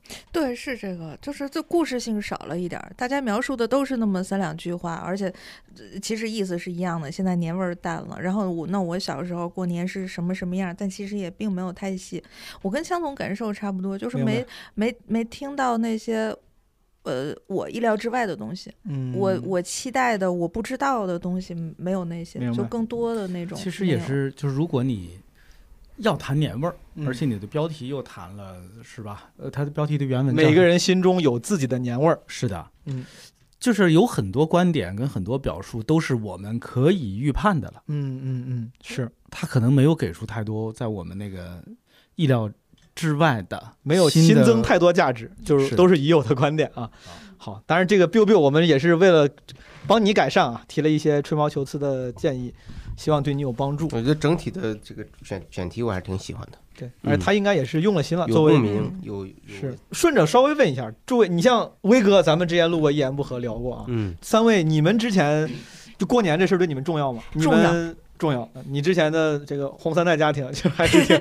我现在能想起来的，我小时候，我们我们家是东北家庭嘛，嗯，就是最近大家网上不是老说一个什么，就是呃女的不能上桌吃饭什么这个事儿，但但当然不是发生 在我们东北，对，另外那种，我们家确实是是分桌的。比如说过年的时候，尤其是过年的时候，是我我们家是一大家人，我爷我奶奶生了五个孩子，然后我爸是老大，嗯，然后呃过年的时候呢，我们家都是男的做饭。嗯，因为要做好多好多菜，然后就是那个菜份儿大嘛，然后那个呃男的做饭快，他那个大后劲大嘛，男的。后劲大，后劲儿大，啥反正都往里放嘛，就就不是因为人确实多，你这一天要出来十来个菜，然后什么大菜硬菜什么都挺沉的，然后那个就是舍不得让女的做，而且我们家其实女的都是女的，家庭地位高。哦，最近其实大家也都说东北好像是有些地方女女的家庭多，但我们家确实是这样，别的地方我不知道，我我代表不了，就是所所有的社会面。然后就是饭做好了之后，硬菜先上桌。我们家是，嗯，成年女性和小孩儿和我爷先吃。我们先上桌吃，然后男的你可以，因为做完菜以后挺累的，一身汗什么那个抽根烟，抽根烟唠唠嗑怎么着的。然后我们先吃。我最怀念的是，就那个时候，我爷还是我们家里的大家长。然后我爷当时，但是他身体已经不是不是很好了，然后让他先坐桌。那个桌子就是一个大圆桌，放在床边儿。然后我爷坐在床上，然后旁边摆一圈椅子，我倚着我爷的旁边，跟他一块儿坐在床上。就是我们俩就是这个家里面家庭地位最高的两个人，对，就是那几年记忆看来还是很还是很鲜活。这个这个过年的情况非常少了，就就是哎呀，这个家里的团年饭都做好了以后，然后我们先上桌，我坐在我爷爷旁边吃饭，然后我能先吃最好吃的东西，然后我爷爷给我夹菜什么的，然后他吃好了以后，我们这些小孩儿和女的都吃完了，然后男的再上桌吃饭，因为他们要喝酒，所以吃饭时间长嘛，嗯，然后一直就看电视看春晚吃到夜里，然后再下。楼房边，就是这些。但我印象最深的还是那个时候，你作为一个小孩儿，能能坐在我爷旁边吃饭。有，所以我记得上次聊这个话题的时候提过，就是我们怀念的可能不是不光是那个氛围，是因为你你怀念你在孩子时候无忧无虑的无忧无虑的。对，彩玲呢？你最怀念的之前的过年的是哪个细节？我觉得说实话，就因为我自从有记忆以后，我爸我妈总吵架。他就就是只只要来我爷爷奶奶家接我，因为我是我爷爷奶奶带大嘛，就是来这肯定吵。就过年那两天，就是自己也有一点就是觉悟，先不吵。所以我是觉得对于过年的那个怀念，就是怀念那几天能好好说话，就是你不用看他俩脸色。但他俩离婚之后，我就不在乎了。就无所谓了。他们演的像吗？就是演不吵架那个事儿。就是我有时候我也会观察，就父母有时候他为了面子，他会伪装一些表面的和平的关系。他们是属于演的好的吗？啊、演的不咋好，也互相就递话，你知道，就是那种给话听。但我觉得就看他俩受那个折磨，也要演那个样，我也很有快感。我就觉得你俩憋着吧，今天我就肯定是跑不出来。哎呀，蔡志老师太不容易了。强总呢？哎，我觉得就大家怀念以往的过年的年味儿，一个是怀念。就我们自己是小孩的那些年、嗯、时光啊，嗯、因为那个跟现在你作为一个成年人去过年完全是两概念，是吧？对。第二个，我觉得大家怀念的就是那种旧式大家庭的人与人之间的那个亲密。嗯，虽然说那个亲密有可能是演出来的，嗯，不是演出来，就是过年这几天，就平时甭管谁瞧不上谁怎么着，对对对，过年这几天就别吵了，咱就乐乐呵呵几天，是吧？就特别典型的是那个那电影嘛，就那个过年。过年，那个老人就是那个就是这个想法，就是咱演咱演一回不好吗？是，咱就这一两天，你们把它演下来，咱开开心心的，对，是吧？你们连演都演不成，才才难受。这个大过年的，甚至是中华民族的某种信仰，就是有这个信仰本身也挺浪漫的，有时候感觉。这个其实跟那个就是英国那百货公司每年说圣诞节大家要要圣诞节要停战停战啊，那个是一样的，还挺浪漫的。对啊，就是大过年的打什么仗是吧？多大的事儿也先放下。全世界逻辑是一样的。对，进入全中国家庭进入了一种瑞士状态，就今天保持中立，就今天什么。但我觉得那个，你，强总说完了，我才有那个感觉，就为啥出确实是出国了以后。想过年，就是以前我会觉得中国的家庭，说实话，有的时候演的东西很多。就你明明这俩人背后天天说坏话，然后今天见面也得互相夸孩子好看，夸我妈得夸人家孩子好看，人家得夸我聪明。我还是经常被我妈说我不会来事儿，没有眼力见儿，然后不懂得劝人吃水果什么之类的，我就觉得很 累。吃水果吃。对，等到出国了之后，发现他们是一点儿也没有，这个一点儿也没有呢。对于咱们来讲，也觉得有点就是淡得慌。就觉得，嗯、哎呀，就真是一点也没有了。嗯、哎呀，这个扯远一点哈，你看这个从孔子那个年代，就孔子最后推行的是礼，是礼礼教的礼。对，这个礼，我觉得就是一套制度。嗯，这个制度就是说，你到那时候该干什么。嗯，过年整个的这套习俗、这套规定，嗯，就是那个礼的一部分。就礼其实是最纯真的那个人的平替。嗯、就是如果大家能发自本心的和睦、开心、幸福，多好呢！但是就知道你们做不到，嗯、就知道你们所有人都做不到，所以咱就规定吧，规定一年至少有这几天或者这些时候，你们哪怕是装出来、演出来，是为了履行这个制度、履行这个仪式，嗯，咱也有这么几天，嗯、是吧？嗯，有些人可能就会被他感化了，说：“哎呀，这样真好，嗯，是吧？咱应该这样。”这就是这套制度的，我觉得是它背后深层的含义。嗯，就是仪式化的快乐、幸福、和睦、善良。嗯，我觉得是非常用心良苦的。嗯，但其实刚才您这说这么说，我也觉得，可能咱们这阵这个年味儿的这个怀念，慢慢习惯了之后，可能不可避免的未来，就是当政治更正确，当很多这些呃传统的东西大家。开始觉得有些东西并不对，有些东西并不想接受，然后大家更平等之后，就反正越来越 PC 了之后，可能那些年味儿的缺失就就必然要就是是不可避免的。好，咱们就听听下一个，下一个是这个朋友叫 SD，他的投稿没有名字，他多多大内存呢？他这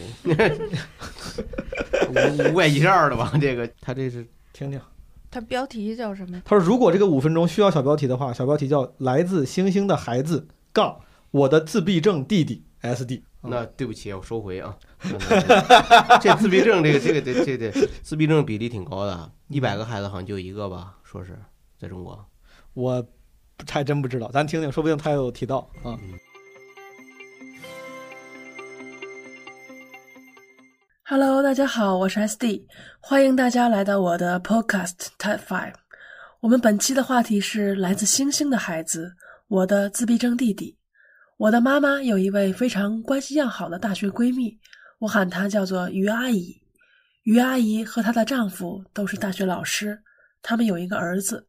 儿子出生后原本是健康正常的，三四岁的时候打过一次疫苗，然后就一直高烧不退。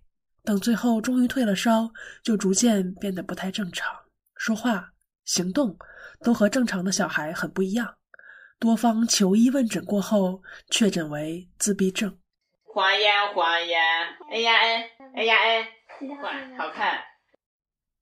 刚刚上面一小段录音，就是春节的时候去阿姨家做客，和弟弟聊天的时候给他录了一段。大家能听到他在说什么吗？自闭症也称作孤独性障碍，它的患病率一般认为是每一万个孩子里面大概有二到五个人患病。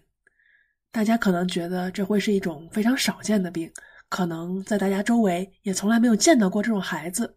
其实自闭症还有一个好听一点的名字，叫做来自星星的孩子，也就是和我们本期话题一样的那个来自星星。因为啊，他们就像是天上里的星星，在漆黑的夜空独自闪耀，没有办法正常的交流和沟通。又因为疾病，他们缺乏正常的生存技能和社交技能，说话常常也是混乱的。在生活中，他们甚至会因为怪异的行动和举止和说话。而受到排斥和歧视。于阿姨的儿子叫晶晶。当我知道他的名字的时候，我更加觉得他就是那个来自星星的孩子，因为星星啊，都是一闪一闪亮晶晶的。当晶晶小的时候，四五岁被确诊为自闭症之后，于阿姨在大学里的工作基本就调整了方向，她只负责比较少的一部分工作，然后大量的时间就用来陪儿子晶晶。带他去特殊教育学校上课学习，课程之余再教他怎么说话、怎么做事，教他人世间所有的礼仪。因为自闭症的孩子天然对所有人亲近，跟所有人都友好，哪怕是走在路上的陌生人。但是咱们作为陌生人的时候，又哪里能受得了来自另一个陌生人忽然的问好呢？走在路上的时候，很多人都被晶晶弟弟忽然问候。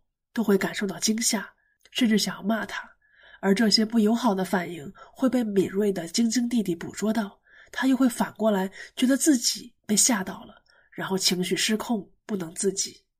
有时候想想啊，其实是咱们自己的冷漠，冷漠了来自星星的孩子，冷落了我善良热情的弟弟。于阿姨和叔叔不停的教育弟弟，规劝弟弟，让他怎么跟陌生人说话。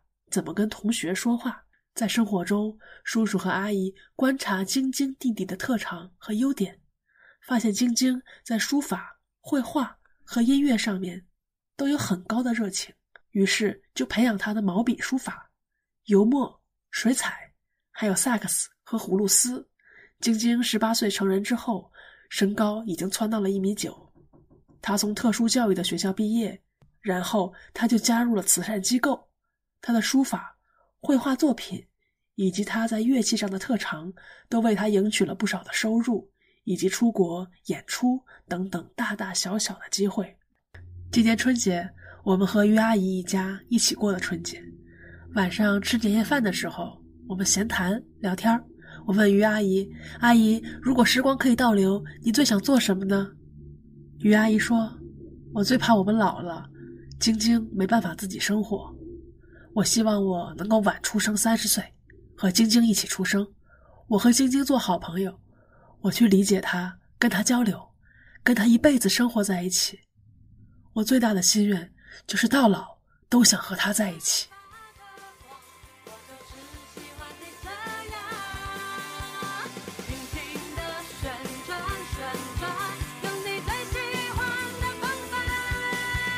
我觉得这个。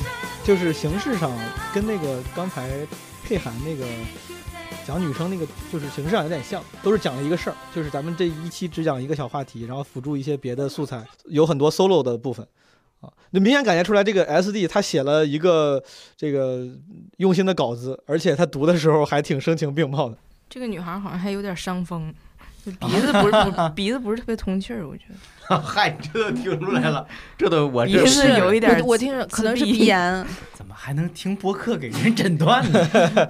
苏芳老师是学医学生出出身的，不是有点熟？主要我们东北人，我们东北话叫“闹闹”呢，就是是不是？我觉得他这个啊，它更像一篇，你看说说那那的 就来了。我这有点憋，暗示你真是看人那啥，你这 我那啥，看人拉这是个喉咙痒。对我，我刚对我刚才想，这应该这个这个这个俗语本身前半段应该是看人拉屎啥啥啥，还真有这个。对，看人拉屎我小花喉咙痒，儿小花儿，这挺嗯嗯，这是真有这话吗？有。我小时候我妈老说我看人拉屎怎么的？你也知道，你刺挠。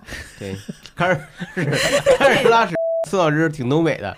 看人拉屎你喉咙痒，这个是你自己发明的。这这挺南方的，是挺南方的。啊，南方有这种看人拉屎喉咙痒，嗯，那是为啥呀？意思？更恶心呗。就确实你很难想象怎么从十五秒内从自闭症就转到了。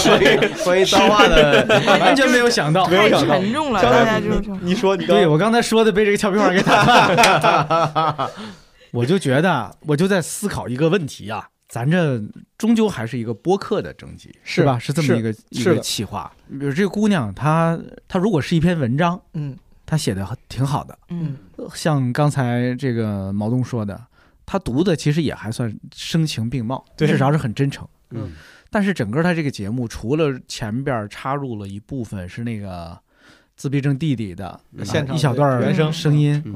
其他的都没有别的，就全是他自己一个人在读。嗯，我有点觉得遗憾。遗憾，嗯。对，就是他没有把播客这个形式用起来。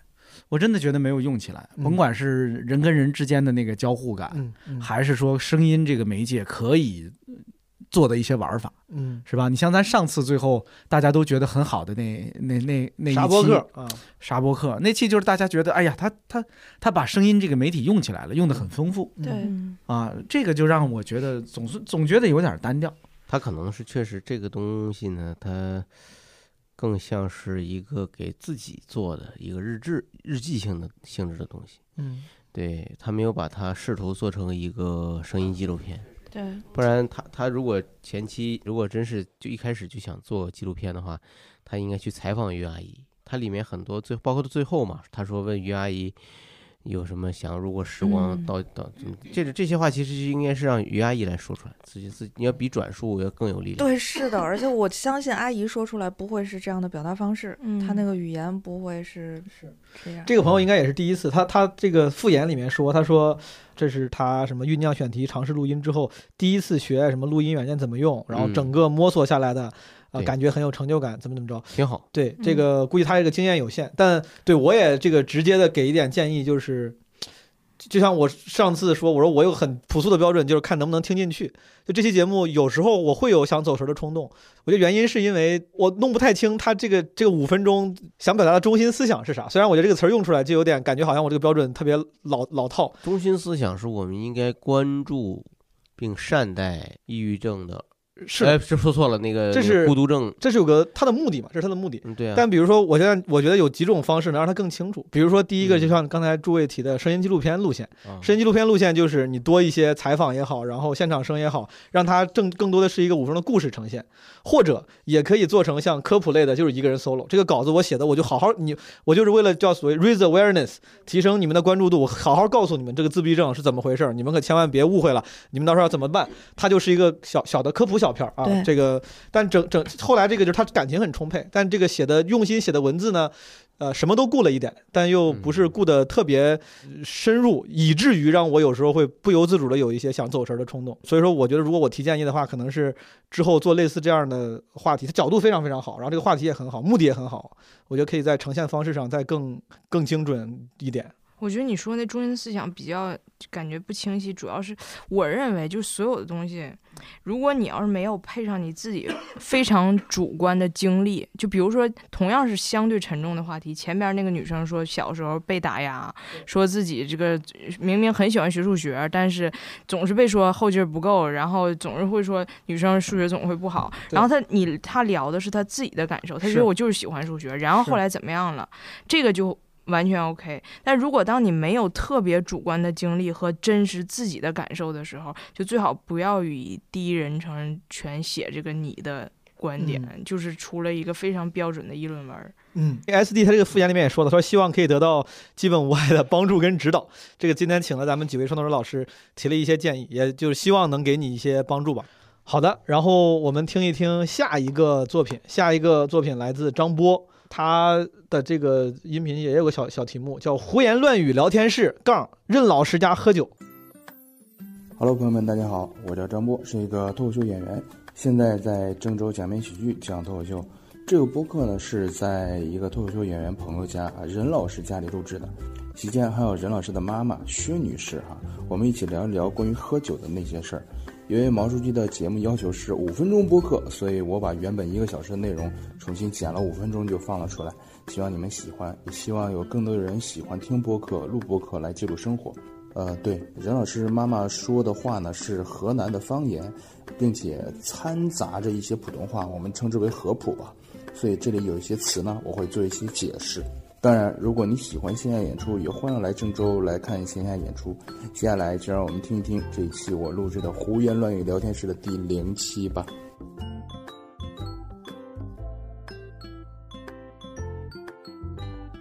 今天来到的是我们的优秀的单口喜剧演员，然后任老师家里啊。今天我们啊、除了任老师，还有我们任老师的所有的好朋友，还有任老师的妈妈也在现场啊我。任老师，我第一次，喝酒喝的啤酒，然后我记得我小时候，我爸我去我爸的仓库，他那个仓库很远，他中午要跟他的工友们一起吃饭，嗯吃饭时候会喝酒。有一次他就给我倒了啤酒，我喝了一瓶，我听见他的同事在夸我。青出于蓝胜于蓝，然后我就躺在那个长椅上，再也没有起来过。我的天哪！我也很还好听到了那句话。对，最后我听到的一句话，最后我听到的一句话是：“你老人，你这闺女中啊，青出于蓝胜于蓝。然后呢？然后”呢？没有然后。没有然后了。然后然后他们还说了当时特别土的一句流行语，嗯说没有呼吸了吗？说这真是这这真是，呃，长江后浪推前浪，呃什么，然后把前浪拍死在沙滩上，是当时特别流行的。哎，我的天哪！这这感觉你是小学时候开始喝酒了，这挺这挺厉害，挺厉害。喝酒感觉挺，我们不提倡这个这么早的就是饮酒了，但是 但是可能这别人都说饮酒要适量，我们是饮酒要适龄。适龄对饮酒要适龄，饮酒要适龄，我们至少要过了十八岁以后吧。然后接下来我们也要问一问我们年龄稍长一点点的，这个任老师的妈妈啊，薛女士啊，薛女士是呃第一次喝酒是啥时候？我第一次喝酒的时候十岁吧，应该是。我等一下，我第一次听到我妈小时候的故事。哎，我天哪！我满足了任老师的好奇心啊！天哪，任老师第一次听到妈我们那个北。方男人啊，喝酒呢喜欢采梅，这里解释一下，河南方言里的“猜梅”啊，就是划拳的意思啊。呃，猜着喝是吧？对对对。哎呦，为了那一盅酒啊，嗯。采几十个回合，那一盅酒都喝不到嘴里。都想输哎呦啊，就是呀、嗯。也不知道他们是到底是想喝还是不想喝，反正最后呢，还想喝，这个人还让，不知道那个酒到底是到底这个味道是什么样。嗯，拿那个酒滴子赶紧尝一尝，舔一舔那个那个酒是什么味道。等等于说，那等于说好奇那个十十岁十岁的时候，你你也很好奇，就觉得很好奇哇这个酒感觉他们就是在那儿划拳行了，划拳行了二十分钟，就为了这一杯东西，到底是因为什么呀？东西啊，这是个什么东西呢？很好奇啊，所以最后喝喝到了以后就是什么感觉？出了一个辣，别的没味道。别的没有味道。被辣到了。对对对。啊，那那个妈妈是啥时候就是记忆最深的一次喝酒呢？哎呦，大概就是四十岁左右那一次吧。呃，那一次是怎么喝醉的呢？呃，给我的闺蜜，嗯我的闺蜜过来找我了。嗯啊，嗯，就有她老公，我老公，切换到普通话了对对对对双正经讲故事在一起喝酒双语播客闺蜜能喝，她是山东人呐，她是 山东人。我的天呐，几乎就是这个一整杯啊，喝我就喝了几乎有三分之一。嗯，但是她山东她喝了一杯，三三分之一我是喝醉，我是喝醉了，我这么大的体量啊。薛女士属于那种中年体型稍胖的女性，而且任老师家里住的是六楼，并没有电梯，走不动，走不通路，走不了。当时你叔叔就是我老公，他说：“老天呐！”我说：“背也背不动你，我是抱也抱不动你，我们家在六楼。”这个，气氛气氛紧张，大家都到位了，感觉。上不了楼了。嗯，这这把我老公给难为死了。那那后来后来怎么回去的？不知道。反 正反正到第二天的时候已经在床上了。饭后了他是听听听听他他爸爸讲的说，哎呦我天呐，你给我难为死了，我也拉也拉不动你，我背也背不动，就说了又找了一个邻居，给我两个人给我搀上了。才是传到家门口了。我找了一个邻居这个啥我就是又找了一个邻居，还不知道。我就是听阿姨笑，我就想笑。好，以上就是五分钟经典版的胡言乱语聊天室的内容，也希望所有喜欢基本文化的朋友能够开心快乐。拜拜，朋友们。说的这个两件事儿呢，其实都挺典型的。嗯啊，其实这个你你你成年人喝多，然后包括小时候对喝酒的这个渴望，这两个应该是所有人，可能大部分人可能都经历过的。是对，包括对那个划拳的不理解，你是想喝还是不想喝？我一直对这个事儿非常不理解。我要是去一酒局都在划拳，我都不想喝了。他可能是酒不够吧，酒不够增加一些社交我觉。得在我们北，我不知道在你们东北，反正在河南或者就是山东，虽然我愿意证明我酒量多，通过多喝酒来证明我酒量好，嗯但同时我要用各种方式来通过多灌你酒来显示我的那个力量、权威跟地位。就这个可能是划拳赢了，说明我脑子快嘛。啊也我没喝多嘛。你喝越越是喝多的人，他反应不过来，他才错嘛。但是我就感觉我从小喝酒，就河南那边有很多小规则、小游戏、小习俗，最终目的就是为了让你多喝，就是你多喝，我少喝，我就开心，我就觉得这个局面上我主动了。嗯，喝茅台也这样吗？有机会喝喝茅台。茅台这不是很常见吗？不是吗？不是，你喝茅台的话，我家挺多什么我是哎呀我 哎呀，他这说的是茅台迎宾，茅台王子酒。哎，我听你们说，我就琢磨划拳这事儿的逻辑。我觉得这么解释是不是对哈？就酒桌上有两种胜利，一种是今天散了哈，但是我喝的比你喝的多，你喝了二两，我喝了半斤多呢，是吧？我喝一斤半呢，哎呀，没倒你厉害啊。第二种就是我撑的时间长，就是你你怎么那么昨天没喝完，你怎么就就那样了呢？我后来我把你送回去的，对，第二天我死了。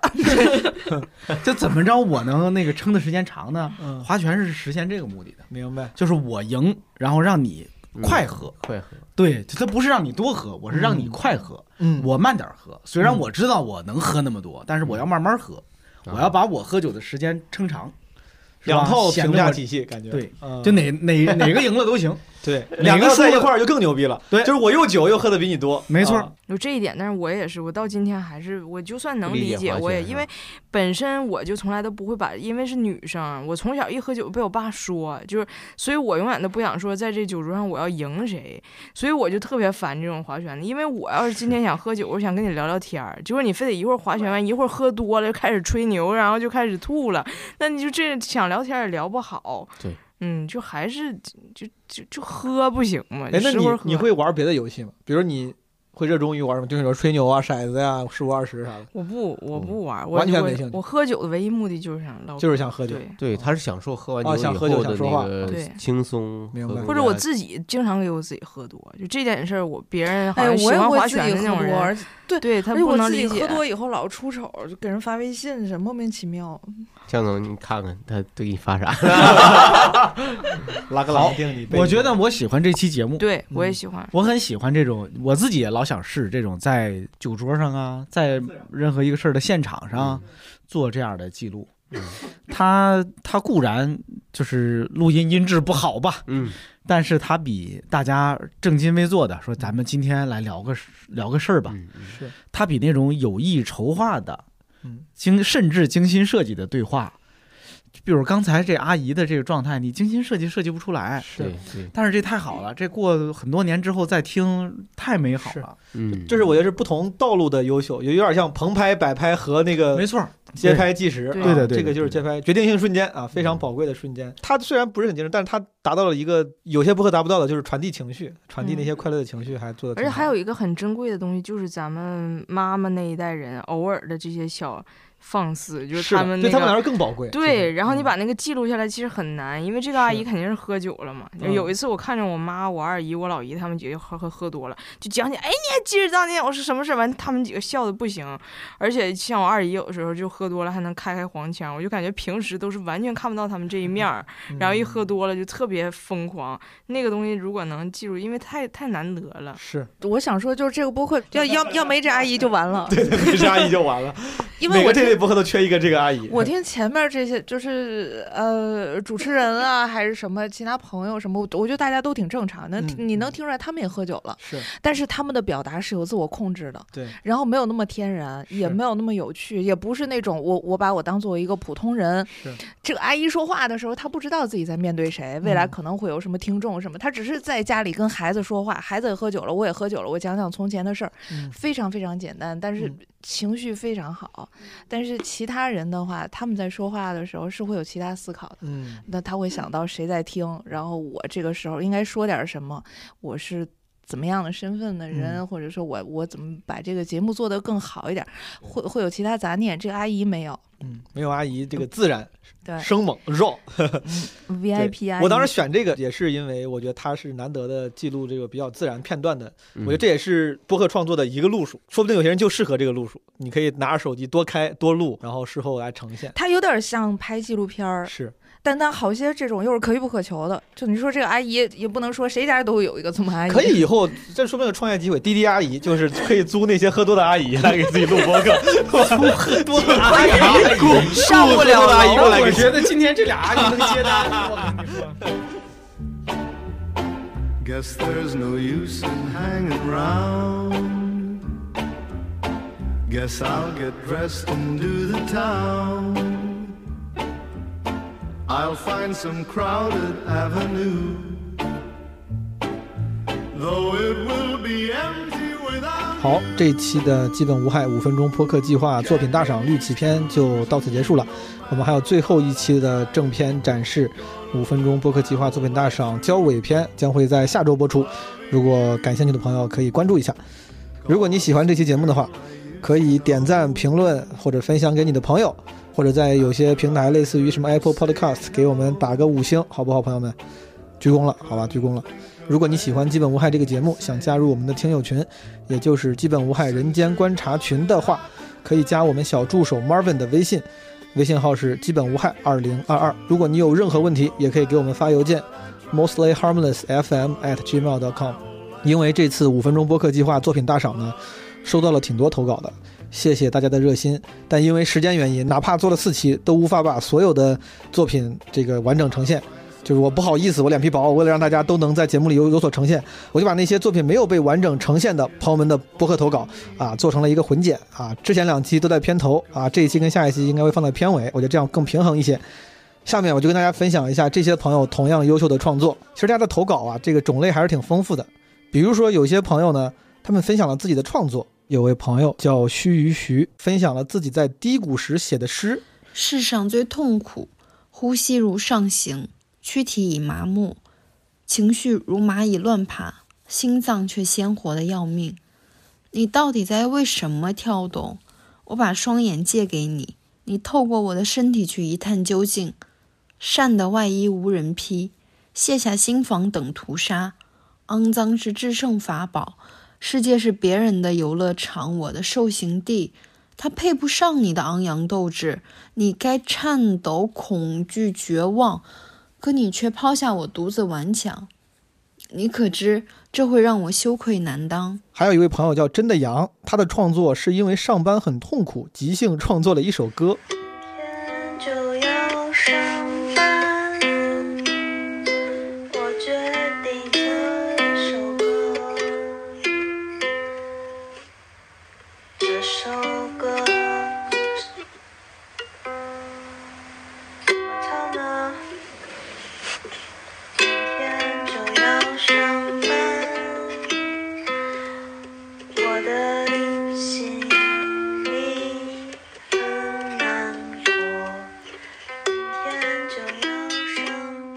有些朋友呢，则是把做播客这个事儿本身做了一个五分钟播客。比如说大萌子和大栗子，把他们的播客“大概没事”的名字的由来给我们分享了一下。然后，因为我们两个都是基本无害的忠实听众，或者说我们是学习聊天会的基本听众，对，然后就说，嗯，起一个，要不蹭个热点，蹭个热度，对所以我们就根据基本无害，基本我们是大概对是无害，然后我们是没事儿，因为我们每次聊天其实都没啥事儿，然后都能扯很久很久。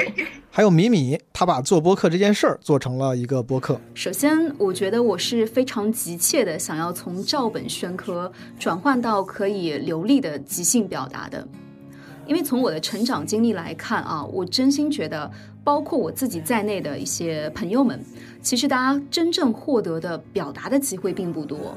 嗯，甚至可以说，如果一流媒介是为了让创作者从中获取财富以及名望上的一个收益的话，那么所谓二流媒介存在的意义，可能就是反过来给创作者提供一份滋养的土壤，可以让大家更诚实的面对自己。还有一些朋友呢，分享的则是关于自己的一些感受和思考。有一位朋友叫叫我艺名啊，这就是那个艺名，就是无名那个艺名，不是不是艺人那个艺名。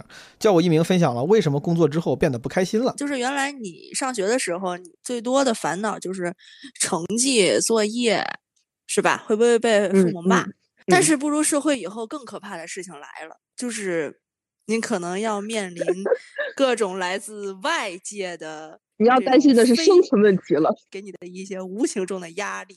根根则分享了临近毕业自己的心理状态。自从疫情开始以来，我就没有再回过家了，基本上也是快三年了吧，两年多了。所以说，我也很想，很想大家，很想我的家人和朋友们，就希望赶紧的回国，路上一切顺利吧。还有一些朋友呢，分享的是跟家乡、家庭、传统相关的话题，比如说老妹儿在陪爸爸去打针的路上，有一些对家庭关系的思考，她做进了博客里。后来我妈和我说我爸挂水的时候就嫌冷了，那时候我就在想，如果是我妈在挂水，我当晚去的时候就会带上毯子，甚至还会搞个热水袋吧。所以说，养儿果然不防老，那些付出了心血照料长大的生命，必然也会有自己的想法，更别说没有受到足够照拂的生命。谁也没法规定别人必须要怎么样，而仅仅为了给自己送终而让一个生命降临，让他来到人世间，我觉得多少对他有些不公吧。Roger 这位朋友是个英文名，Roger，他分享了传统戏曲如何在现代科技的帮助下重新受到年轻人的关注。最近，一款二次元游戏《原神》推出了一个名叫云锦的游戏角色，以京剧中的穆桂英、花木兰等角色为原型。在游戏剧情中，云锦以京剧演出戏曲《神女劈关》，就是您在节目开头听到的。还有一位朋友叫大卫，大卫通过观察和描述过年方式的变化，分享了家乡如何抽象成了一种念想。就像有一首歌里面唱的：“从此家乡再无春秋，只有冬夏。”但是反过来，家乡也一直在失去我们。我们不断的离开，视野不再是这方寸的土地，飞得更高更远，也不太情愿回来过这种一眼可以望穿尽头的生活。所以这是一个双向失去的过程，它越来越变成一种念想，逐渐的抽象化。还有一些朋友呢，分享了对于作品的感受，比如说抵触调频，他分享了纪录片《生活万岁》的观后感。看完这一部影片，有一部分人的感想一定是我们没有什么资格说生活苦，比我们更苦的生活大有人在。但是我想说的是，我们不应该用别人的痛苦来获得自己的满足，更不应该从他们的苦难那里获得生活下去的动力。我们应该明白的是，即便我们活得像尘埃，前面有数不尽的困难，但是作为普通人的我们，也要继续努力。还有一个朋友叫好好，他的投稿呢，则是记录了自己和朋友聊的关于一个电影叫《花束般的恋爱》的观后感。爱情就是两个人带着各自喜欢的东西，隔桌对话，终究只能是陪伴对方走一段路。但是我相信我的爱情可以存活下去。生活当中可能一直拥有爱情的人是少数，但是我觉得还是希望，假使爱情没了，你就是我们都能先做好自己。so please can't get used to losing you no matter what I try to do. Gonna live my whole life through, loving you